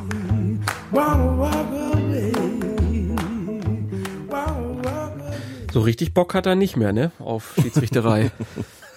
Och. Och. Ja, aber er hat schon Manchmal ordentlich, stehe ich auf und hab schon keine Lust. Das kenne ich nicht vom Schiedsrichtern, aber schon ordentlich Kontra gekriegt, auch von der Spielerin, ne? aber die dann sagt, äh, ich muss weg. Ja, ich muss jetzt auf den Platz. da hat man doch keine Tut- Zeit mehr für ein. Interview.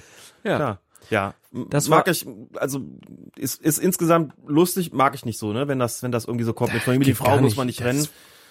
Also lange Jahre mich auch mit Schiedsrichterkollegen oder sowas gestritten, die das nicht so gerne gepfiffen haben und dann meinten, sie müssten da weniger laufen oder Frauen hätten irgendwie weniger Anrecht auf einen guten Schiedsrichter oder was. Also das ist dann, ähm, solche, solche Sprüche mag ich nicht.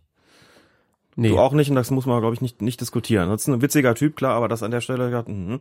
so, und dann kommt die Beschwerde nämlich plötzlich, äh, prompt, ne? Das, ja.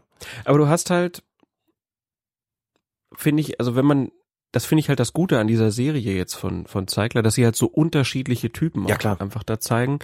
Weil diesen Typen, den kennt jeder, der mal im Amateurfußball Fußball gespielt hat. Wir hatten früher, ich erinnere mich noch in der Jugend daran, das waren so zwei Schiedsrichter, die waren andauernd da.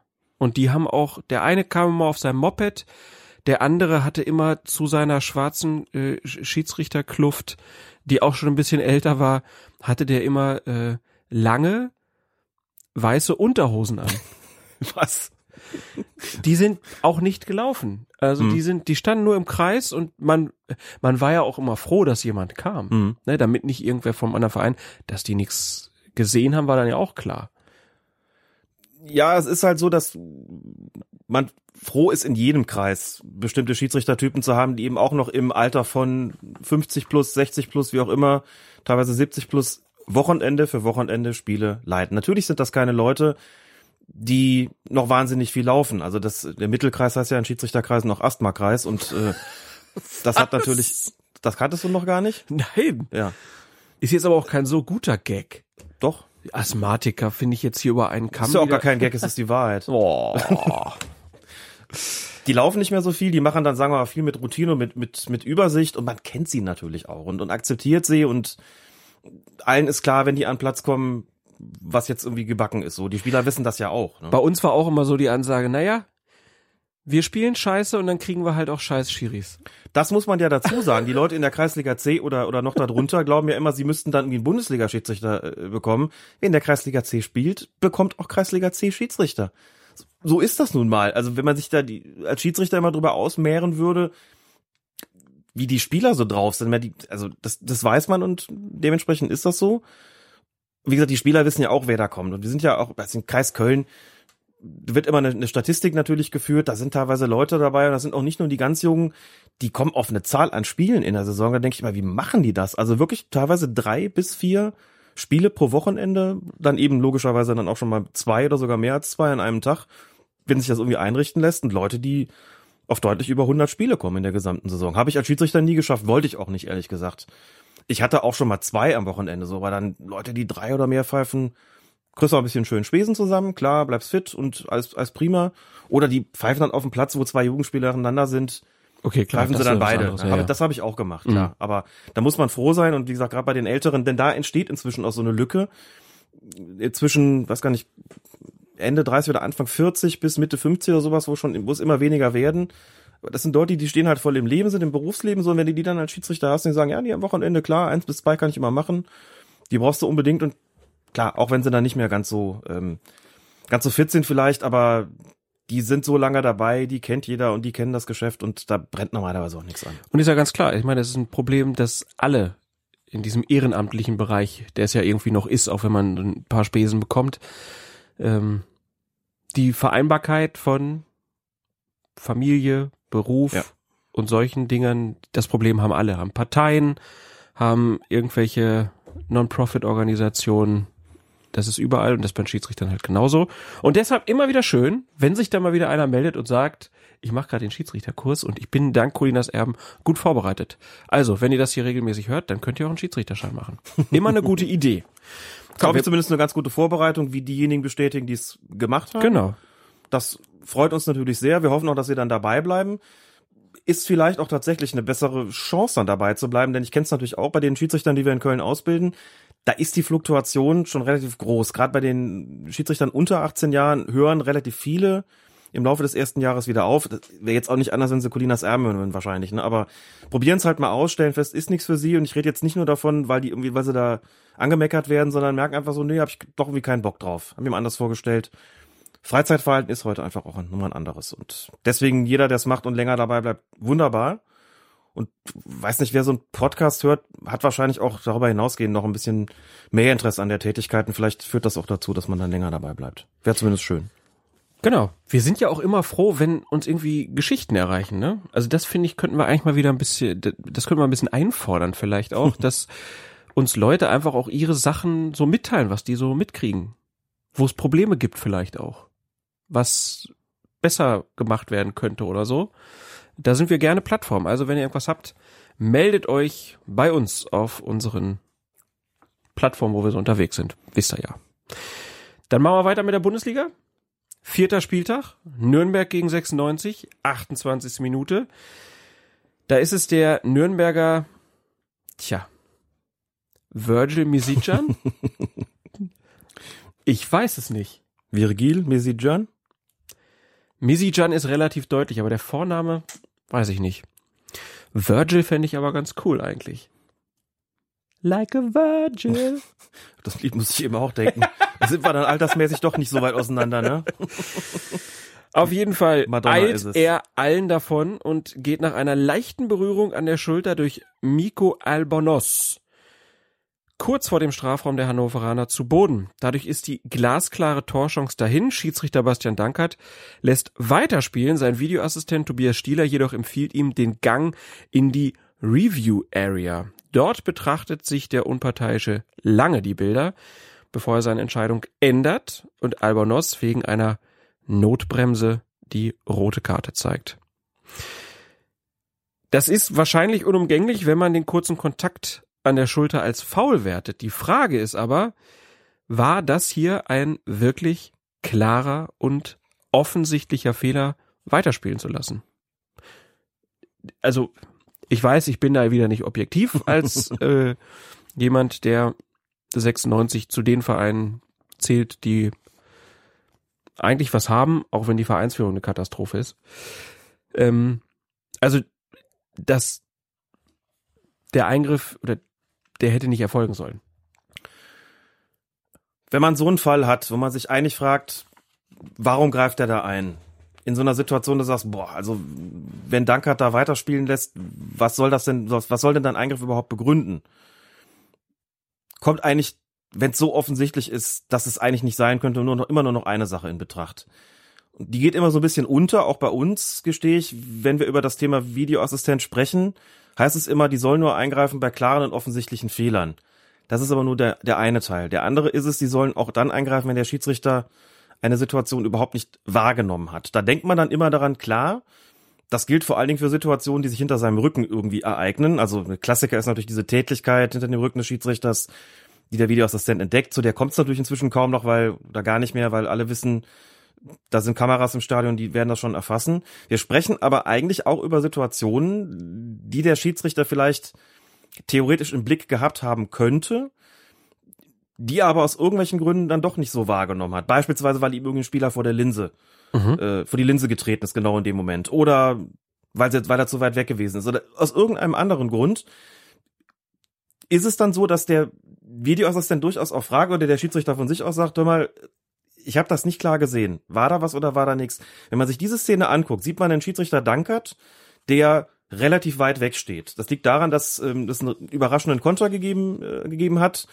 Den Dankert, so nach meinem Eindruck, auch ein bisschen unterschätzt hat. Der kommt relativ spät in die Hufe. So, und dann ist, ähm, wer war es? Messi John ist plötzlich dann auch, auch weg. Und Dankert ist sehr weit hinten dran. Man sieht das irgendwie in dem Moment, wo, wo dieses vermeintliche Vergehen passiert, sieht man Dankert noch gar nicht im Bild so. Und dann zeigt er schon an Weiterspielen. Es könnte aber in dieser Situation, das wäre tatsächlich eine, eine schlüssige Erklärung, tatsächlich so gewesen sein, dass es anschließend diese Kontaktaufnahme gegeben hat und er auch gesagt hat, ich stehe da 40 Meter weit weg. Er hat ehrlich gesagt gar nicht wahrgenommen, ob da was gewesen ist oder nicht. Ne? Ohne Videoassistent lässt er halt weiterlaufen, sagst ja gut, hat er nicht gesehen. Gibt's halt nichts, dann werden Zeitlupen gezeigt, alle sagen, ja, kann man vertreten, da laufen zu lassen, wird auch pfeifen können. Wenn er es gar nicht wahrgenommen hat, dann sagt der Videoassistent natürlich, na gut, wenn ich mir das jetzt nochmal anschaue, und unsicher bin, ob du es nicht vielleicht gepfiffen hättest, wenn du es wahrgenommen hättest, dann soll er ihn tatsächlich in die Review Area schicken. Dann ist es nicht unbedingt ein klarer offensichtlicher Fehler, sondern eben was, was er gar nicht gesehen hat. Das würde es hier erklären, wenn er dann guckt und sagt, hm, geringfügiger Kontakt, für mich aber ausreichend, um von einem Foul zu sprechen und dann ist auch äh, die rote Karte fällig wegen Notbremse außerhalb des Strafraums. Also das ist für mich die einzige Erklärung, die hier wirklich in Betracht kommt. Denn ansonsten würde ein Videoassistent wie Tobias Stieler, der jetzt auch von der UEFA eingeladen worden ist und auch daran teilgenommen hat am ersten UEFA-Seminar für Videoassistenten mit Blick Richtung Champions League, da wird es ja auch eingeführt demnächst, und Euro 2020, würde ein Videoassistent wie Stieler, glaube ich, da nicht eingreifen. Also das dürfte dann die Erklärung dafür sein. Da hast du einen großen Bogen mhm. mit Schleife gemacht und dann zu sagen, ja, war falsch. Ähm, Nee, falsch. Also du eigentlich kann dann ja nicht sagen. Eigentlich habe ich schon recht. So kannst du es sagen. Darauf wolltest du hinaus. Ich konnt, das das habe ich natürlich nicht geahnt, Klaas. Also klarer offensichtlicher Fehler lag hier nicht vor. Deswegen ja. ist für mich die einzige Erklärung, er hat es komplett nicht wahrgenommen. Ja. Der Grund dafür. Also es könnte sozusagen eine Kommunikation geben. Stieler äh, äh, sagt, hast du gesehen, dass der den in der Schulter angepackt hat? Und ein Schiedsrichter ja. sagt, äh, nee, ja, dann guckst du dir nochmal an. Genau. Okay. Verstanden. Dann äh, gebe ich mich damit widerwillig zufrieden und wir gehen schon zum sechsten Spieltag. Da spielte Stuttgart gegen Bremen und in der 68. Minute wirft der Stuttgarter Verteidiger Borna Sosa bei einem Einwurf zu seinem Torwart Ron Robert Zieler. Und das Fantastische an dieser Szene ist wirklich, also das ist eigentlich das Beste, ist nicht, wie Zieler dann den Ball weil er sich halt gerade die Stutzen richtet, an sie vorbeirollen lässt. Das Beste ist wirklich, wie Borna draußen steht, Borna Sosa und ruft, Ron! Das ist so großartig. Der halt einfach nicht geguckt hat. Ja. Ähm. Ron! Das finde ich völlig, dieses Fassungslose auch in dem Blick. Ja, klar. Das ist einfach, was, was macht der Trottel da? Der spielt sich an den Stutzen rum. Großartige Szene auf jeden Fall, weil, äh, ja, Zieler, der ziemlich verzweifelt versucht, den Ball mit dem rechten Fuß zu stoppen. Das schlägt fehl. Er berührt den Ball dann aber minimal und dann rollt der Tor halt ins Tor und der Treffer zählt. Zieler hat hinterher gesagt, es gab eine Auswechslung. Mega Einstand in die, in die Ausrede. Es gab eine Auswechslung. Ich habe den Pfiff, dass es weitergeht, nicht gehört und nicht damit gerechnet, dass der Ball so präzise und schnell zurückgeworfen wird da kann man dann halt sagen, okay, Herr Zieler, Ausrede, ah, schwierig, Versuch was wert. Und dann kann man sagen, ja, wer denkt in der Situation dran, wenn ich den Ball nicht berühre, dann gibt's nur, dann gibt's nur Ecke. Mhm. Keiner denkt daran. Ja, ne, das ist dann wieder der Reflex, der Pavlovsche äh, Hund, der den Ball sieht und denkt, haben. Und genau. Dann, Mist. Klar, Ron! Auf jeden Fall eine der, also die wird man auf Jahre sehen. Es gab ja schon äh, Reinders gegen Pfaff. Mhm. Hat's ja auch mal geschafft. Da war es wenigstens der Gegenspieler. Deswegen ist das, glaube ich, komplett neu. Ne? Wir hatten tatsächlich, Ja. also die, die Situation habe ich auch nicht nie vergessen mit mit Pfaff und Reinders. Ist ja auch in jedem Rückblick, der diese Zeit Natürlich. irgendwie beschreibt. Ne? Jean-Marie Pfaff in seinem ersten Spiel für die Bayern, wo man auch so wahrscheinlich gedacht, was haben sie sich denn dafür eingeholt? Dann irgendwann einer der zumindest bekanntesten, beliebtesten Torhüter Ja. bei den Bayern jemals. Also er war damals ja schon belgischer Nationaltorwart. Ne? Der stand ja im, im Ja, ja. der stand im Tor im Europameisterschaftsfinale 1980, das Deutschland mit 2 zu 1 gegen Belgien gewonnen hat durch zwei Tore von Horst Rubisch. Deswegen haben die Bayern ihn geholt und alle haben gesagt, Pfaff, toller Torwart so. Und dann erster Spieltag 82, 83 war es. Da war ich äh, gerade 13 und habe das verfolgt und damals aber noch eben nicht logischerweise mit irgendwelchen Live-Spielen, habe die Radioübertragung gehört und habe gedacht, er hat was gemacht? und dann habe ich noch gedacht, ein Einwurf in, direkt ins Tor und dabei war ich noch kein Schiedsrichter, aber gedacht, das geht doch gar nicht, oder? Und dann zeigen sie halt die Situation, dann sieht man, wie Pfaff da rauskommt und irgendwie halt nach dem Ball patscht und ihn berührt und der geht halt ins Tor und alle denken so, ja, dann wärst du besser weggeblieben. Das heißt, wenn wir da jetzt mal tiefenpsychologisch rangehen, war das dein Erweckungserlebnis, als du dann gedacht hast, kann das überhaupt sein? Oh, Nee. ich muss die Regeln besser kennen. Nee, glaube ich nicht. Schade eigentlich. Hätte zu gut gepasst, aber Ja. das hat damit tatsächlich nichts zu tun. Also, wenn ein Einwurf direkt ins Tor des Gegners geworfen wird, ohne dass ihn jemand berührt, dann gibt es einen Abstoß. Und du hast ja schon gesagt, Einwurf ins eigene Tor, ohne weiteren Ballkontakt, gibt einen Eckstoß. Das ist ja ein bisschen erklärungsbedürftig, weil man sich ja die Frage stellen könnte, warum gilt das Tor eigentlich nicht? Und da kommt dann das zum Tragen, was du vorhin schon mal kurz angesprochen hast, als du gesagt hast, aus dem Vorteil darf kein Nachteil werden. Vorteil heißt hier, man ist im Ballbesitz. Man ist deswegen im Ballbesitz, weil der Gegner den ja vorher für eine Unterbrechung gesorgt hat, Mhm. er den Ball aus dem Spiel gebracht hat. Und deswegen darf man so nicht benachteiligt werden. Andererseits sagt man, man will auch keinen nicht auf Wiederholung entscheiden. Also ein bisschen, bisschen Buße soll schon sein, sozusagen. Also sagt man, man einigt sich irgendwie so auf die Mitte. Also gibt es im Prinzip nach jeder mh, Spielfortsetzung, die direkt ins eigene Tor befördert wird, einen Eckstoß. Jetzt kann man argumentieren, da gibt's welche, die, bei denen ist das fast nicht denkbar. Also, ne, wie willst du das beim Strafstoß machen? Dann kannst du sagen, jo, du kannst ihn mit Schmackes an den Pfosten befördern und dann wird er mit Windunterstützung ins eigene Tor zurückgetragen. Dann gäbe es auch einen Eckstoß, also eben nur sehr theoretisch denkbar. Denn wenn du einen Strafstoß nach hinten ausführst, dann gibt's einen indirekten Freistoß für den Gegner und nicht nichts mit, äh, mit Eckstoß oder Torerzielung oder was auch immer. Schiedsrichterball würde bedeuten, du nimmst den an und knallst ihn mit dem ersten Ballkontakt in die eigene Kiste. Deshalb Eckstoß, was übrigens auch, äh, also das war nicht, nicht einfach zu erkennen. Man hat, also ich habe erst so nach der zweiten, dritten Zeitlupe richtig gesehen, ah, der war da noch dran. Mhm. Denn der ist ihm so über den Fuß gehoppelt, man, ich mir die Frage gestellt habe, hat er überhaupt noch berührt? So, und die Reaktion ist ja dann immer so allgemeine Fassungslosigkeit. weiß gar nicht, ob die sich in dem Moment klar darüber waren, dass wenn der den Fuß weggelassen hätte, dass es dann dem Eckstoß weitergegangen wäre. Oh, ich glaube schon. Meinst du? Ja. Aber man will ihn dann stoppen. Man will ja nicht der Tölpel sein, der. Aber andererseits, hey, Nein, nein, Ziele hat er nicht dran Nicht dran gedacht. gedacht, Ich, okay. ich, ich dachte, du Ja. meintest jetzt die Schiedsrichter. Nee, die Schiedsrichter, auf- klar. Ja, Nein, der- okay. auf jeden Fall. Haben wir dann da vorbeigeredet. Andererseits wäre es natürlich von, von, von, jetzt hätte ich fast Stieler gesagt, von Zieler auch eine, eine coole Nummer gewesen, der gesagt hat, ja, ich habe gepennt, aber ich habe im Moment wenigstens noch regelmäßig, noch, noch, rechtzeitig dran gedacht, den Fuß wegzulassen, weil ich wusste, dann gibt's einen Eckstoß. Hm. Dann gibt's kein Eigentor. Jetzt hätte ich befürchtet, dass ich mir ihn selbst reinmache. Ach ja. To tolle Szene jedenfalls. Es ein Gedicht. Ich war aber auch im Endeffekt dann ganz froh, dass Stuttgart nicht wegen dem Ding verloren hat. Also Ja, weil, klar, es war ja dann nicht. auch so, dass eine Woche später ist Korkut dann ja rausgeschmissen worden, als sie in Hannover verloren haben. Ich habe dann so gedacht, jetzt stell dir mal vor, die schmeißen den Korkut wegen so einem Ding raus. Da bist du als Torwart natürlich auch in Erklärungszwängen. Oh Aber ja. gut, es gab eine Auswechslung.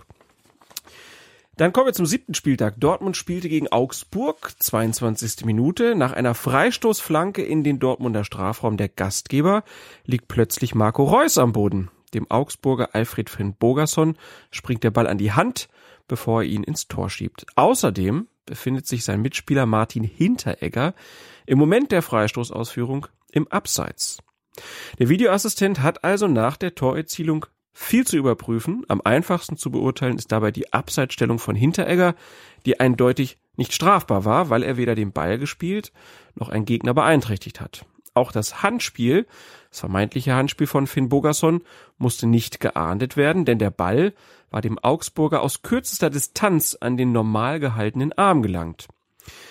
Und dann haben wir noch Marco Reus. Über den Einsatz von André Hahn gegen Reus dagegen lässt sich nämlich streiten. War das noch das übliche Gerangel vor Spielvorsetzung in Tornähe, das in diesem Fall einfach ein Verlierer hatte? Oder war das ein klares Foul des Augsburgers? Tja. Klar. Klar. Klares Foul. Klares Foul? Nein. Nein. Ähm, Oder? Finde ich auch nicht. Es ist, Also ich hätte es gepfiffen, aber es ist kein ja, klares, so. klares Foul. Das ist, Aber es war nicht nichts. es war nicht nichts. Wir sind ja auch wieder mit, mit Regeltheorie und Regelpraxis so ein bisschen zugange. Also, Und ist, reicht das für einen Strafstoß? äh, Strafstoß sowieso nicht. Der Reus war in dem Fall Defensivkraft. Es Ach ging ja, um klar. Tor, für Augsburg. Insofern. Haben wir ja Glück gehabt. Ja. Dann haben wir diese Episode ja schon mal Also raus. man muss, um das die Gesamtumstände zu würdigen, erstmal nochmal sagen, da ist schon ganz schön viel zu gucken gewesen. Das hast Ja. du ja gerade schon gesagt für den, für den Videoassistenten, denn ist richtig, es war kein strafbares Abseits, es ist auch richtig, es war kein strafbares Handspiel. Trotzdem musste er erstmal gucken und prüfen. Denn das erschließt sich nicht sofort auf den allerersten Blick. Ob das so ist oder nicht, musst du dir zumindest nochmal anschauen. Und dann hast du vielleicht das Ding da irgendwie noch so unten an der, an der Bildschirmecke. Da fliegt der Ball so drüber hinweg und ähm, das war ein vermeintliches Foul von, genau, von André Hahn. Der bemüht sich dann auch mit um den Ball, so, und also als, als Videoassistent, wie gesagt, wir sind jetzt auch so ein bisschen bei der Regelpraxis, guckst du schon so ein bisschen auf die Situation und denkst dir so, hm, also was ich da jetzt gesehen habe, hat das mit der Torerzielung noch irgendwas zu tun? Bei der Frage, muss ich jetzt irgendwie auf klaren Fehler, klaren und offensichtlichen Fehler plädieren, ja oder nein, oder hat es mit der Torerzielung nichts zu tun? Auch das ist schon so an der Grenze. Man sagt, naja gut, der Hahn geht schon zum Ballen, vielleicht hätte Reus uns auch irgendwie eine Chance gehabt, an den Ball zu kommen. Insofern ist er da außer Gefecht gesetzt worden und ja, gleichzeitig dieses Ding mit, wird irgendwie reingeschlagen, dann hast du irgendwo dieses, eben dieses Gerangel, Ja. der eine drückt den anderen, der andere, andere drückt, drückt den einen, dann sagst du, jo, also wenn du genau hinschaust, da, dass der da liegen bleibt, klar ist er als Verlierer da, daraus hervorgegangen, da kann man schon über einen Foul diskutieren, aber bei dieser gesamten Gemengelage irgendwie, würde ich irgendwie sagen, ich glaube, ich weiß nicht, ich glaube, da lasse ich als Videoassistent auch die Finger weg und sag mal, das ist mir einfach alles nicht klar und offensichtlich genug bei dem, was da passiert ist, dass ich sage, das hat wirklich einen Einfluss auch auf die Torerzielung gehabt, so dass man einfach davon sagen muss, da hat sich einer einen derartig klaren Vorteil auch verschafft aus der Situation, dass das dazu geführt hat, dass das Tor anderweitig gar nicht gefallen wäre. Ne, das ist keine regeltechnisch saubere Begründung, wo man sagt, ja gut, was, äh, was heißt da, hat das was mit dem Tor zu tun? Ist es jetzt ein Foul oder ist es keins? Aber so möchte ich regelpraktisch ungern argumentieren. Und deswegen fand Mhm. ich es dann aber an der Stelle auch in Ordnung zu sagen, nee, da lassen wir die Finger weg. Und das, das zählt jetzt in letzter Konsequenz, war es ja auch nicht spielentscheidend. Aber da würde ich es auch vertreten ja zu sagen, im Sinne einer hohen Eingriffsschwelle, die ja allgemein befürwortet wird, von mir auch, würde ich sagen, nee, dann gehe ich da auch mit zu sagen, nee, dann lassen wir in solchen Fällen halt auch mal die Finger weg. Gut. War ja ein starkes Spiel. Dortmund gegen Augsburg mit dem schlechteren Ende für die Augsburger, weil es in der Nachspiel, äh, man könnte sogar sagen in der Nach-Nachspielzeit, noch ein sehr schönes Freistoßtor von Paco, Paco Alcázar von äh, Borussia Dortmund gab. Das 4-3 nämlich. Und es war so, dass der Schiedsrichter Markus Schmidt vier Minuten angezeigt hatte für die Verlängerung und also für die Nachspielzeit. Und das Tor fiel dann aber nach deutlich mehr als fünf Minuten, was zu Diskussionen wieder äh, führte. Einige ähm, vermuteten, dass es hier eine Bevorzugung des Bevorzugung heißt das Wort, des BVB durch den Unparteiischen gab. Wir haben das hier schon ein paar Mal erklärt. Wir machen es gerne nochmal. Warum gab es nochmal Nachschlag für die Borussia? Bin ja schon froh, dass nicht immer nur bei Bayern-Spielen darüber diskutiert wird. immer nur die Bayern. Hab mir die vier Minuten Nachspielzeit nochmal angeschaut. Und das war offensichtlich, dass Augsburg natürlich versucht hat, das 3 zu 3 über die Zeit zu bringen. Und sich insbesondere bei zwei Abstößen doch sehr viel Zeit gelassen hat. Der eine Abstoß in dieser Nachspielzeit hat 30 Sekunden gedauert, also 30 Sekunden vom Ball geht über die Torlinie, bis Abschluss wird ins Spiel gebracht, Ball wird ins Spiel gebracht. Der zweite sogar 42 Sekunden. Dann war irgendwie mit Gregoritsch zwischendurch noch was, dass der auch nochmal, ich glaube, bei einem Einwurf das Ding gleich verzögert hat. Insofern, dass Schmidt da gesagt hat, da kommt jetzt nochmal eine Minute drauf, fand ich vollkommen in Ordnung. Diese Minute hat er übrigens auch nochmal angezeigt. Das konnten, konnte man im Fernsehen sehen. Er hat kurz vor Ablauf der vier Minuten nochmal den Daumen in die Höhe gereckt. Das ist in der Bundesliga nicht üblich, dass dann draußen der vierte Offizielle das nochmal anzeigt. Haben wir bei der WM mal gesehen. Die Nach-Nachspielzeit, ich glaube beim Spiel, mindestens beim Spiel Südkorea-Deutschland, mhm. ist das so gewesen. Finde ich eigentlich eine ganz gute Idee, Total. weil es transparent ist. Weil wenn der Markus Schmidt am Mittelkreis steht und den Daumen reckt, könnte man ja auch denken, dass er sich nur sagt, super Spiel heute. Daumen Ja. hoch. Nein, ist natürlich Quatsch. Aber Er es ist, dreht es, sich dann einmal- Es ist keine Geste, wo jeder Ja. jetzt sofort weiß, Ja. ah, der lässt jetzt noch mal eine Minute nachspielen. Klar. Deswegen die diese Anzeigetafel, der vierte Offiziell ist eh da. Warum? Die sind über Funk verbunden. Warum sagt er ihm nicht einfach, komm, zeig noch mal eine Minute an, dann weiß jeder Bescheid. Und dass so ein Freistoß dann halt auch ein bisschen später ausgeführt wird, weil das ja auch alles dauert, bis die Mauer steht und so, und der natürlich noch geschossen wird, ist ja dann auch wieder klar. Also von daher, Also ich habe den Furor rund um diese Nach-Nachspielzeit nicht verstanden. Habe ich auch nicht verstanden. Aber Dass der Freistoß noch ausgeführt wird, wenn, also erstens, es war noch ein gelbwürdig, also ein Foul für, dass es eine gelbe Karte gegeben hat, Ja. das knapp vor Rot war. Ja. So, und dann dauert die Ausführung, klar, gibt's den Freistoß dann auch noch, was denn sonst? Also da ist alles mit rechten Dingen zugegangen, dass das auf der Tafel angezeigt werden könnte. Fände ich eigentlich auch gut, gibt's weniger Gemecker drüber und dann an der Stelle auch nochmal, ne, die Nachspielzeit, die angezeigt wird, kann verlängert werden, wie hier geschehen. Sie kann aber nicht verkürzt werden. Das sollte man auch regeltechnisch nochmal deutlich gemacht haben. genau. Punkt. Super. Äh, dann würde ich sagen, wir machen erstmal wieder einen Strich drunter. Ähm, haben über diese rote Karte von, oder nee, war es eine rote Karte oder nicht rote Karte? Ich weiß es schon gar nicht mehr. Ronaldo wegen Haare ziehen? Ja klar, die erste rote Karte seiner Champions League. In seiner, Ach stimmt, in er hat, ja er hat ja geweint. Ja, nun. War es die richtige Entscheidung von Herrn Brüch? Ich fand's, also ich persönlich fand es zu hart. Immer wieder interessant, wie so Diskussionen geführt werden. Auch da sind wir natürlich in einem, mal kurz sagen, in so einem, so einem Graubereich. Brüch selbst hat die Szene nicht gesehen, hat es nicht gesehen, wie Ronaldo seinem Gegenspieler in die sehr kurzen Haare gegriffen hat. Sein ähm, Strafraumrichter Marco Fritz hat dann quasi Meldung erstattet. Man hat auch ohne Lippenlesekenntnis, ich habe eigentlich keine gesehen, der gesagt, er zieht ihn an den Haaren. Hat ihn an den Haaren gezogen, hat man gesehen. Wie er das gesagt hat, dann Ist schön, wie du das jetzt nochmal. Musste Also das für mich ist es audiovisuell, war, war ein Ja. Gedicht jetzt. Und das An Ganze noch gezogen. möglicherweise im Dialekt. Marco Fritz spricht, spricht im Dialekt. Das ist Schwab, gell? Schwabe. Ich- ja. Weiß es nicht. Da musst du dich jetzt schon mal vor die Tür trauen und sagen, ja, ist er oder nicht. Aus, aus Korb. äh, Es könnte ja nur noch Baden sein. Ist jetzt ein bisschen peinlich. Also es ist natürlich auf jeden Fall Baden-Württemberg, aber da muss man ja sehr Ja. vorsichtig sein. Kommt wirklich aus Korb. Ja klar kommt der aus Korb. Das wusste ich. Wusste nicht, ob es in Baden oder in Wie Württemberg heißt dein liegt. Verein? Uff.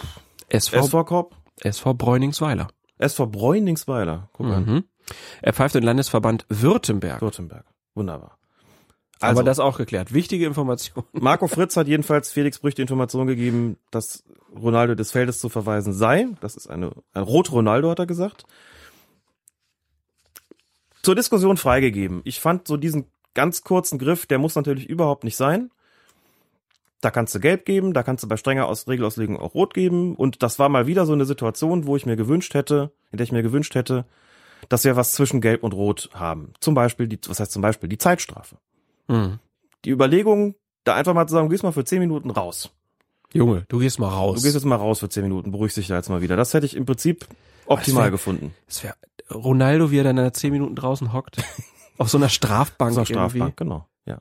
Er hätte wahrscheinlich wieder gecoacht, wieder im EM-Finale. Vielleicht hätte er sich dann noch mal Gedanken gemacht über diese anderen Probleme, die er da im Moment hat. Ja. Wo man sich auch immer fragt, was geht in den Köpfen eigentlich vor? Aber gut, wir wissen nicht, wie es gelaufen ist. Ja, ähm, Also dann gesperrt worden ist er für ein Spiel, um das Genau. ab, abzuschließen, dass da die Mindestsperre rausgekommen ist, deutet schon darauf hin, dass auch die UEFA der Meinung war, dass das tendenziell eher zu hart gewesen ist. Ja, aber war ihm ja dann im Endeffekt auch ganz recht, weil so musste er nicht direkt nach den Spiegelveröffentlichungen wieder aufs Feld laufen. Tja. Hatte noch ein bisschen mehr Zeit. Und ähm, ja, aber war, war eine Videobeweisentscheidung und der Videobeweis, wir haben ihn auch schon viel diskutiert. Das war keine Videobeweisentscheidung. Ich denke, er hat es nicht gesehen. Ach Ja. Fritz, ich bin auch bescheuert. In der Champions League gibt's ja noch gar keinen Noch Videobeweis. nicht. Aber bald. Es ist auch, wir sind jetzt auch schon wieder bei zwei Stunden zwölf. Das reicht. Ähm, aber ich wollte zum Videobeweis kommen und mir eine Brücke bauen zu einem Statement von Herrn Dardai. Durch die Videoschiedsrichter haben wir mehr Ruhe, innere Ruhe als Trainer. Musst du nicht mehr so viel streiten, wartest du kurz und dann kommt die, die, die richtige Entscheidung. Und äh, das ist schwierig für die Zuschauer und zum Beispiel für die Spieler, die gerade ein Tor gemacht hat. Ja, dann zählt nicht, dann zählt die ganze Jubel, diese Zöger, Zögerung, das ist was nicht so schön ist vielleicht. Aber für mich als Trainer, ich bin viel, viel ruhiger innerlich, weil ich weiß, ich kommt die richtige Entscheidung danach. Und dann da gibt keine Diskussion. Da sehen Sie Bilder, mehrere Augen. Leider im Fußball gibt immer diese, diese Entscheidung, kann ich, muss ich nicht, will ich, so und so, so und so. Äh, solche Entscheidungen wird, wird bleiben, ob gibt und gibt keine Video, das muss man akzeptieren. Ich bin zufrieden eigentlich mit der Sache. Viel schöner kann man es nicht sagen. Paul Dardai, ein zufriedener Kunde des Videobeweises. Zufrieden. zehn von zehn gerne wieder. Aber so ist Fußball. Ja, hat er doch schön gesagt. Ich glaube, das war, war das vor Saisonbeginn? Ich glaube, es war vor Saisonbeginn. Ich- ja, ich meine, das okay, wäre vor dem ersten kann Spieltag sein. gewesen. Irgendeine, irgendeine Pressekonferenz, bin Ja. aber nicht ganz sicher. Und Herr Preetz hat sich dann deutlich, deutlich kritischer geäußert, irgendwelche Anmerkungen noch gemacht. Aber gut, ähm, diese Folge haben wir ja auch, wir haben zwar viel jetzt über die Bundesliga gesprochen und äh, aber irgendwie ist sie ja auch dem Amateurfußball gewidmet. Und deswegen können wir damit auch die Geschichte rund machen und zu einem wirklich wu wunderbaren Leserbrief kommen. Arnim Renner vom DJK SW Neukölln. Wahrscheinlich schwarz-weiß, genau. Und zwar in der Fußballwoche, eine Berliner Fußballzeitschrift. Und er bezieht sich auf das Spiel von GW Neukölln 2 gegen BSV Oranke vom 16. September, Kreisliga A, vierte Abteilung, FUVO 38, Seite 32. Und er schreibt dann, als Schiedsrichter hatte ich das Spiel GW Neukölln 2 gegen BSV Oranke zu leiten. Laut Fußballwoche wären zwei klare Tore von Oranke nicht anerkannt worden. Mir gegenüber äußerte sich der Trainer von Oranke, René Gritschke, dass ich eine strittige und eine falsche Entscheidung getroffen haben soll. Hierzu nehme ich wie folgt Stellung. Es handelte sich um zwei Abseitsentscheidungen innerhalb des Strafraumes von GW Neukölln 2. Als Schiedsrichter bin ich auch nicht fehlerfrei. Bei beiden Entscheidungen stand ich jedoch in Ballnähe und hatte jeweils einen guten seitlichen Einblick mit freier Sicht auf das Spielgeschehen. Die Abseitsstellung konnte ich daher gut erkennen. Der Trainer von Oranke befand sich innerhalb seiner Coachingzone in der anderen Spielfeldhälfte, von wo aus er die Abseitssituation beurteilte. Übereinstimmung konnte ich in dem Punkt erzielen, dass genügend Möglichkeiten für seine Mannschaft vorhanden waren, um das Spiel zu gewinnen. Ist das nicht fantastisch? Ich habe einfach nur gewartet, was du jetzt sagst. Er spricht dir aus dem Herzen, ne? Ja, natürlich. Es Weil wir bei diesen Fußballwoche-Zeitungen es ja immer so haben, da ist natürlich nicht bei jedem Spiel irgendwer vor Ort. Und dann gibt's irgendwie, entweder gibt's mittlerweile Spielberichte auf irgendwie Fußballportalen oder die rufen halt so einen Trainer an. Und dann sagt dieser Trainer halt, ja, hier die beiden Abseitsdinger, wenn der das da richtig gepfiffen hätte, hätte man gewonnen. Wir wurden verpfiffen. Gefolgt dann oft noch von dem Satz, du weißt, ich sag sonst nie was gegen den Schiedsrichter. Seit 35 Jahren bin ich im Fußballbusiness. Aber sowas habe ich noch nicht erlebt. So eine Schiedsrichterentscheidung. Du weißt genau, ich sag sonst nie was, als wenn ich das jetzt mal kritisiere, weißt du ganz genau, dass das so gewesen ist. Das kannst du auch so schreiben. So. Und x-mal erlebt natürlich, was dann zur Folge hat, dann steht dann irgendein so ein Spielbericht drin, bei, Mit von dem man den Namen? Eindruck hat, genau, mit dem Namen, wo man den Eindruck hat, ah, da war einer da von denen, der hat das gesehen und hat das quasi als lokal, lokaler Fußballreporter, als Journalist also beurteilt. Dabei ist das eigentlich die subjektive Sichtweise irgendeines Trainers oder Funktionärs oder was auch immer gewesen. Und hier ist ein Schiedsrichter mal hingegangen, hat gesagt, Moment mal, jetzt möchte ich auch mal was dazu sagen. Normal schluckst du das ja runter, ne? Schluckst es runter, denkst du, ja gut, da war halt wieder so. Alle wissen im Prinzip, dass es so ist, aber dass mal einer sagt, ich habe keine Lust, mir das jetzt wieder bieten zu lassen. Ich sage jetzt mal, was war. Der Trainer sagt, ich habe da falsch Was aus meiner Sicht war. Ich finde, er sagt Ja. das ja auch sehr gut. Natürlich. Dass, da- dass er sagt, Ja. ich mache auch Fehler, aber bei diesen Entscheidungen, da stehe ich immer noch hinter. weil ich gute Sicht hatte und weil er dadurch mit Recht auch sagt, der Trainer stand noch viel, viel schlechter. Der will das beurteilt haben können, im Leben nicht. Mhm. Auch so eine Sache, die ich, so eine Beobachtung, die ich oft mache, wenn ich am Wochenende draußen mit einem Schiedsrichter zu beurteilen. Das geht mir ja als Beobachter schon oder als Coach auch so, oder dass ich eine Position habe, ich denke, ja gut, der steht irgendwie 10, 12, 15 Meter neben der Situation. Der hat auch eine bessere Position als ich. So, das muss schon wirklich grottenfalsch sein. Und ganz offensichtlich, damit ich sage, das ist, da, da gehe ich jetzt irgendwie rein. Aber manchmal sehe ich dann, wie die Trainer da protestieren. Und denke mir, Junge, du stehst noch mal 20 Meter weiter weg als ich. Und du willst gesehen, dass das abseits war? Also natürlich ist das rein taktisch motiviert und, ja, aber finde ich dann immer gut, wenn Assistent dann auch mal zu dem Trainer geht und sagt, hör mal zu, meinst du nicht ein bisschen, ein bisschen sehr weit weg gewesen, das zu beurteilen? Und jetzt setz dich wieder hin.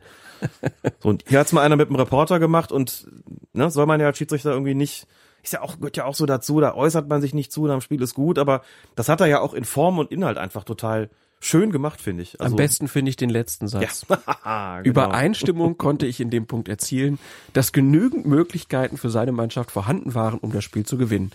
Wo man halt auch sich einfach denkt, tja Trainer, Sündenbock, mit mir nicht. Genau. Mit mir nicht. Arnim Renner in der Berliner Fußballwoche. Schönes Beispiel. Wo wir bei den Amateuren sind, hören wir uns noch mal einen an. Aus Zeiglers wunderbarer Welt des Fußballs. Erste Halbzeit, eine klare, also eins bis, eins bis zwei würde ich sagen. Nee, nee, nee, nee. Der Ball war hier na, falsch ausgeführt. Ich war noch nicht fertig. Hier vorne habe ich gesagt, nicht da hinten an der Linie. Ist halt so. Ich stehe auf einer Höhe. Der ist immer da, wo der Ball ist. Der läuft hin und der läuft zurück.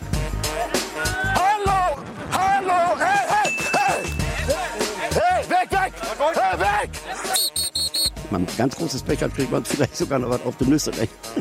Insofern, also ich ziehe den Hut vor der schwarzen Zunft. Der beste Mann auf dem Platz. waren Sie heute. Danke sehr, das ist Ja? äh, Charakter. Also wie gesagt, Danke. hat Sie immer eine Wolle haben. Ich weiß, Sie sind mein größter Kritiker. Wenn Sie das sagen, nehme ich das zur Kenntnis. Auch. Danke sehr. Alles klar, danke. Es hat Spaß gemacht, irrsinnig, war auch sehr anstrengend. Aber ähm, ich denke mir mal, wenn ich mich heute Abend dann auf die Couch heute Abend hinsetze, kann ich zurückblickend sagen, es hat Spaß gemacht. Das war wirklich fantastisch, oder? Äh, Gigantisch, also wirklich. Eine, eine Erklärung vielleicht. Am Anfang sagt er, erste Halbzeit, klare 1 bis 2. Hast du verstanden, was er meint? Was mit 1 bis 2 gemeint ist? Ja, der wollte dem eine Note geben, Nee. wie, wie gut der, der, der Spiel geleitet hat. Ah, das war gar nicht der Schiedsrichter am Anfang. Nein.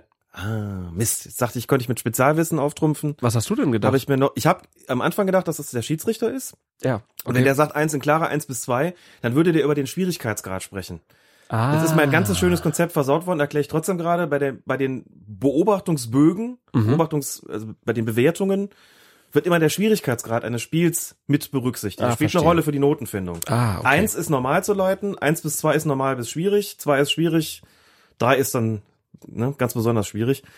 Und es gibt was dazwischen. Aber okay, eins bis zwei war die Note, das war mir jetzt nicht klar. Ähm, hab nicht sofort bemerkt, dass es, wie du merkst, dass es nicht der, äh, der Schiedsrichter war, der da gesprochen, aber das war. Du hast diese Episode toll. also noch nicht gesehen von. Nein, die kann ich, hoffe, tatsächlich ich hoffe, ich spreche das richtig aus. Bektaş Pichichi. Ähm, der Mann ist gerannt wie ein Irrer. Super. Äh, also die haben dann da so eine Kilometerzählanzeige gehabt. Ich glaube, der hatte elf Kilometer oder so. Tatsächlich? Ja. Ui. Der ist über den Platz gesprintet, aber Das auch. ist in der Klasse viel. ja. Und schön auf dem Ascheplatz, wo ich auch gedacht habe, das merkst du in Knochen. Elf Kilometer auf der Asche. Ich meine, das war Asche, aber ähm, auch ein cooler Typ. Also wie gesagt, großes Lob. Ich hatte diese Serie überhaupt nicht auf den Blick, bis jetzt letzte Woche da die äh, neueste Ausgabe kam. Und bitte Zeiglers wunderbare Welt des Fußballs, macht das weiter. Und ich hoffe, ihr da draußen guckt euch das alles an und teilt das. Zeigt das den Leuten, dass das ist nämlich Fußball. Ähm, wir im Amateurbereich was auch ganz wichtig ist. Und das sind äh, vier völlig unterschiedliche Typen, die als Schiedsrichter unterwegs sind, wo man natürlich bei einem auch den Kopf schüttelt, beim anderen denkt, äh, meine Güte, äh, schon ein bisschen spleenig, aber ich find's super. Und solche Leute einfach mal hinzustellen, zu zeigen, wie die das so am Wochenende machen und wie wichtig die halt auch für den Fußball sind. Finde ich toll.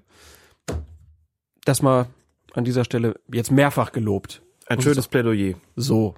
Ne? Natürlich haben wir alle einen Spleen, sonst würden wir das doch nicht machen. Das ist doch klar. Es gibt Leute, die haben den Spleen Eintracht Frankfurt.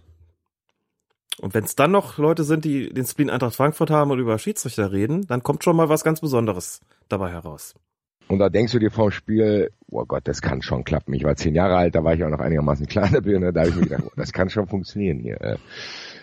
Ja, und dann gab's ja auch den Ausgleich noch. Die Eintracht hat das 1-1 noch gemacht und dann gab's diese ominöse Szene und das wird keiner in Frankfurt je vergessen. Schiedsrichter Alfon, Alfons Berg aus Konz hat dann, glaube ich, den klarsten Elfmeter der Bundesliga-Geschichte nicht gegeben. Das war Ralf Weber im 5-Meter-Raum, der wirklich den Ball Ja. nur noch reinschießen muss. Ja, auch. von, von hinten umgewichst wird, wo du denkst, er hat gar keinen Grund, sich fallen zu lassen, weil dann schießt er das Tor und ist hier der ewige Held. Also es gibt, es gibt, Colinas Erben erzählen das ja manchmal immer so von wegen, ja, da muss man sich auch so ein bisschen in den Spieler und in die Situation hereinversetzen.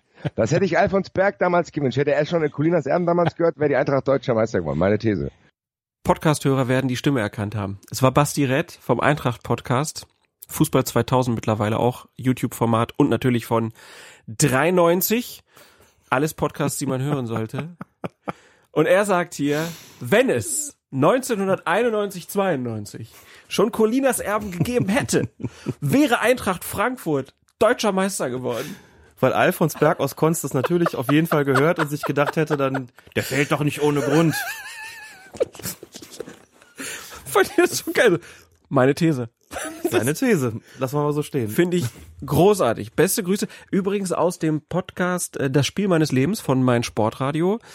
Wunderbares Format von Andreas Thies. Hat er jetzt eine längere Pause gemacht. Das war jetzt die erste neue Folge. Und natürlich war das nicht das Spiel seines Lebens von Basti Rett. Er redet über irgendein Spiel gegen Reutling, glaube ich, äh, wo sie mal aus der zweiten Liga, glaube ich, aufgestiegen sind. Ich weiß es nicht mehr so ganz Ja, genau. äh, Ähm, Letzter Spieltag, da sind auch die Tore gefallen. Ich glaube, 6 zu 3 ist es ausgegangen am Ende für Eintracht Auf jeden Fall das schon eine hörenswerte Folge. Und dann gibt's da ganz viele ältere Folgen noch, die natürlich komplett zeitlos sind, weil irgendwelche Leute über nicht nur Fußball, sondern auch andere Highlights aus ihrem Fan-Dasein berichten. Kann ich jedem nur empfehlen. Ein toller Podcast. Beste Grüße an das Spiel meines Lebens. Und vielen Dank an Basti für diesen Ausschnitt. Habe ich, ich hab's gehört und hab echt gedacht, wie, wie, was, wie geil ist das? Das sensationell. Alfred Berg aus Konz ist ja schon so ein Ding. Und dann das in diesem Zusammenhang, also meine These. Geil. So, mein Lieber, ähm, wir sind durch. Wir haben schon wieder fast zweieinhalb Stunden gemacht. Na gut, wir haben jetzt auch eine längere Pause wieder.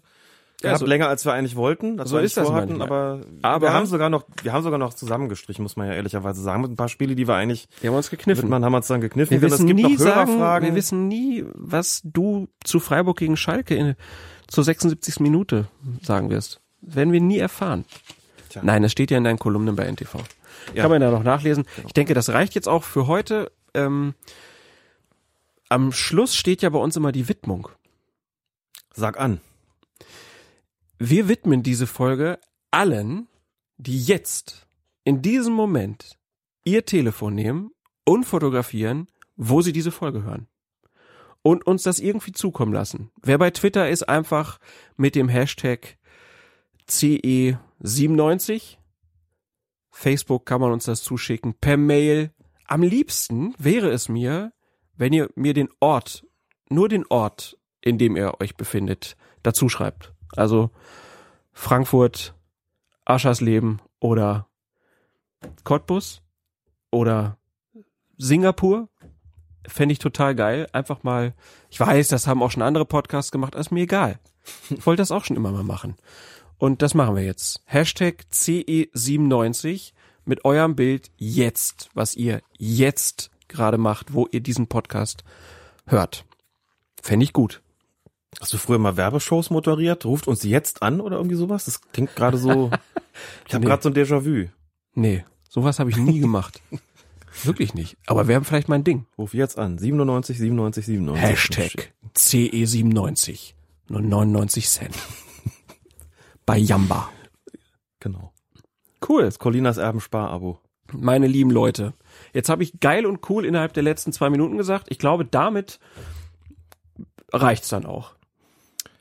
Mehr kann man einen Gegner nicht in die Knie zwingen. Und wir werden alle Folgen. Das war Willi Landgraf übrigens. Äh, alle Links hauen wir wieder rein bei uns auf der Seite in die Show Notes. Vielen Dank fürs Hören. Vielen Dank, Alex Feuerherd. Und euch noch einen wunderschönen Tag. Und denkt an das Foto. Hashtag CE97. Jetzt. Wir sehen jetzt die entscheidende Spielszene in der Partie des SV Mölschbach gegen SG Hochspeyer. Dirk Fedeck bekommt den Ball, geht an die Grundlinie und schießt in die Mitte und Tim Nothoff schießt das Tor. 3 zu 2 für Mölschbach, aber der Schiedsrichter entscheidet auf Abstoß. Er hat offenbar den Ball im Aus gesehen. Protest der Mölschbacher Spieler. Schiedsrichter geht auf den Hochspeyerer Torhüter zu und plötzlich der Hinweis eines Mölschbacher Spielers.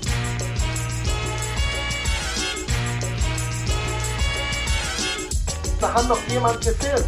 Schau dir doch mal die Szene an. Geh doch an die Außenlinie. Was macht der Schiedsrichter? Er eilt an die Außenlinie, geht auf die Zuschauer zu. Tim Nothoff macht das Zeichenvideo im Videobeweis und der Schiedsrichter auch. Spricht kurz mit ihm, ohne auf das Handy zu gucken und entscheidet auf Tor.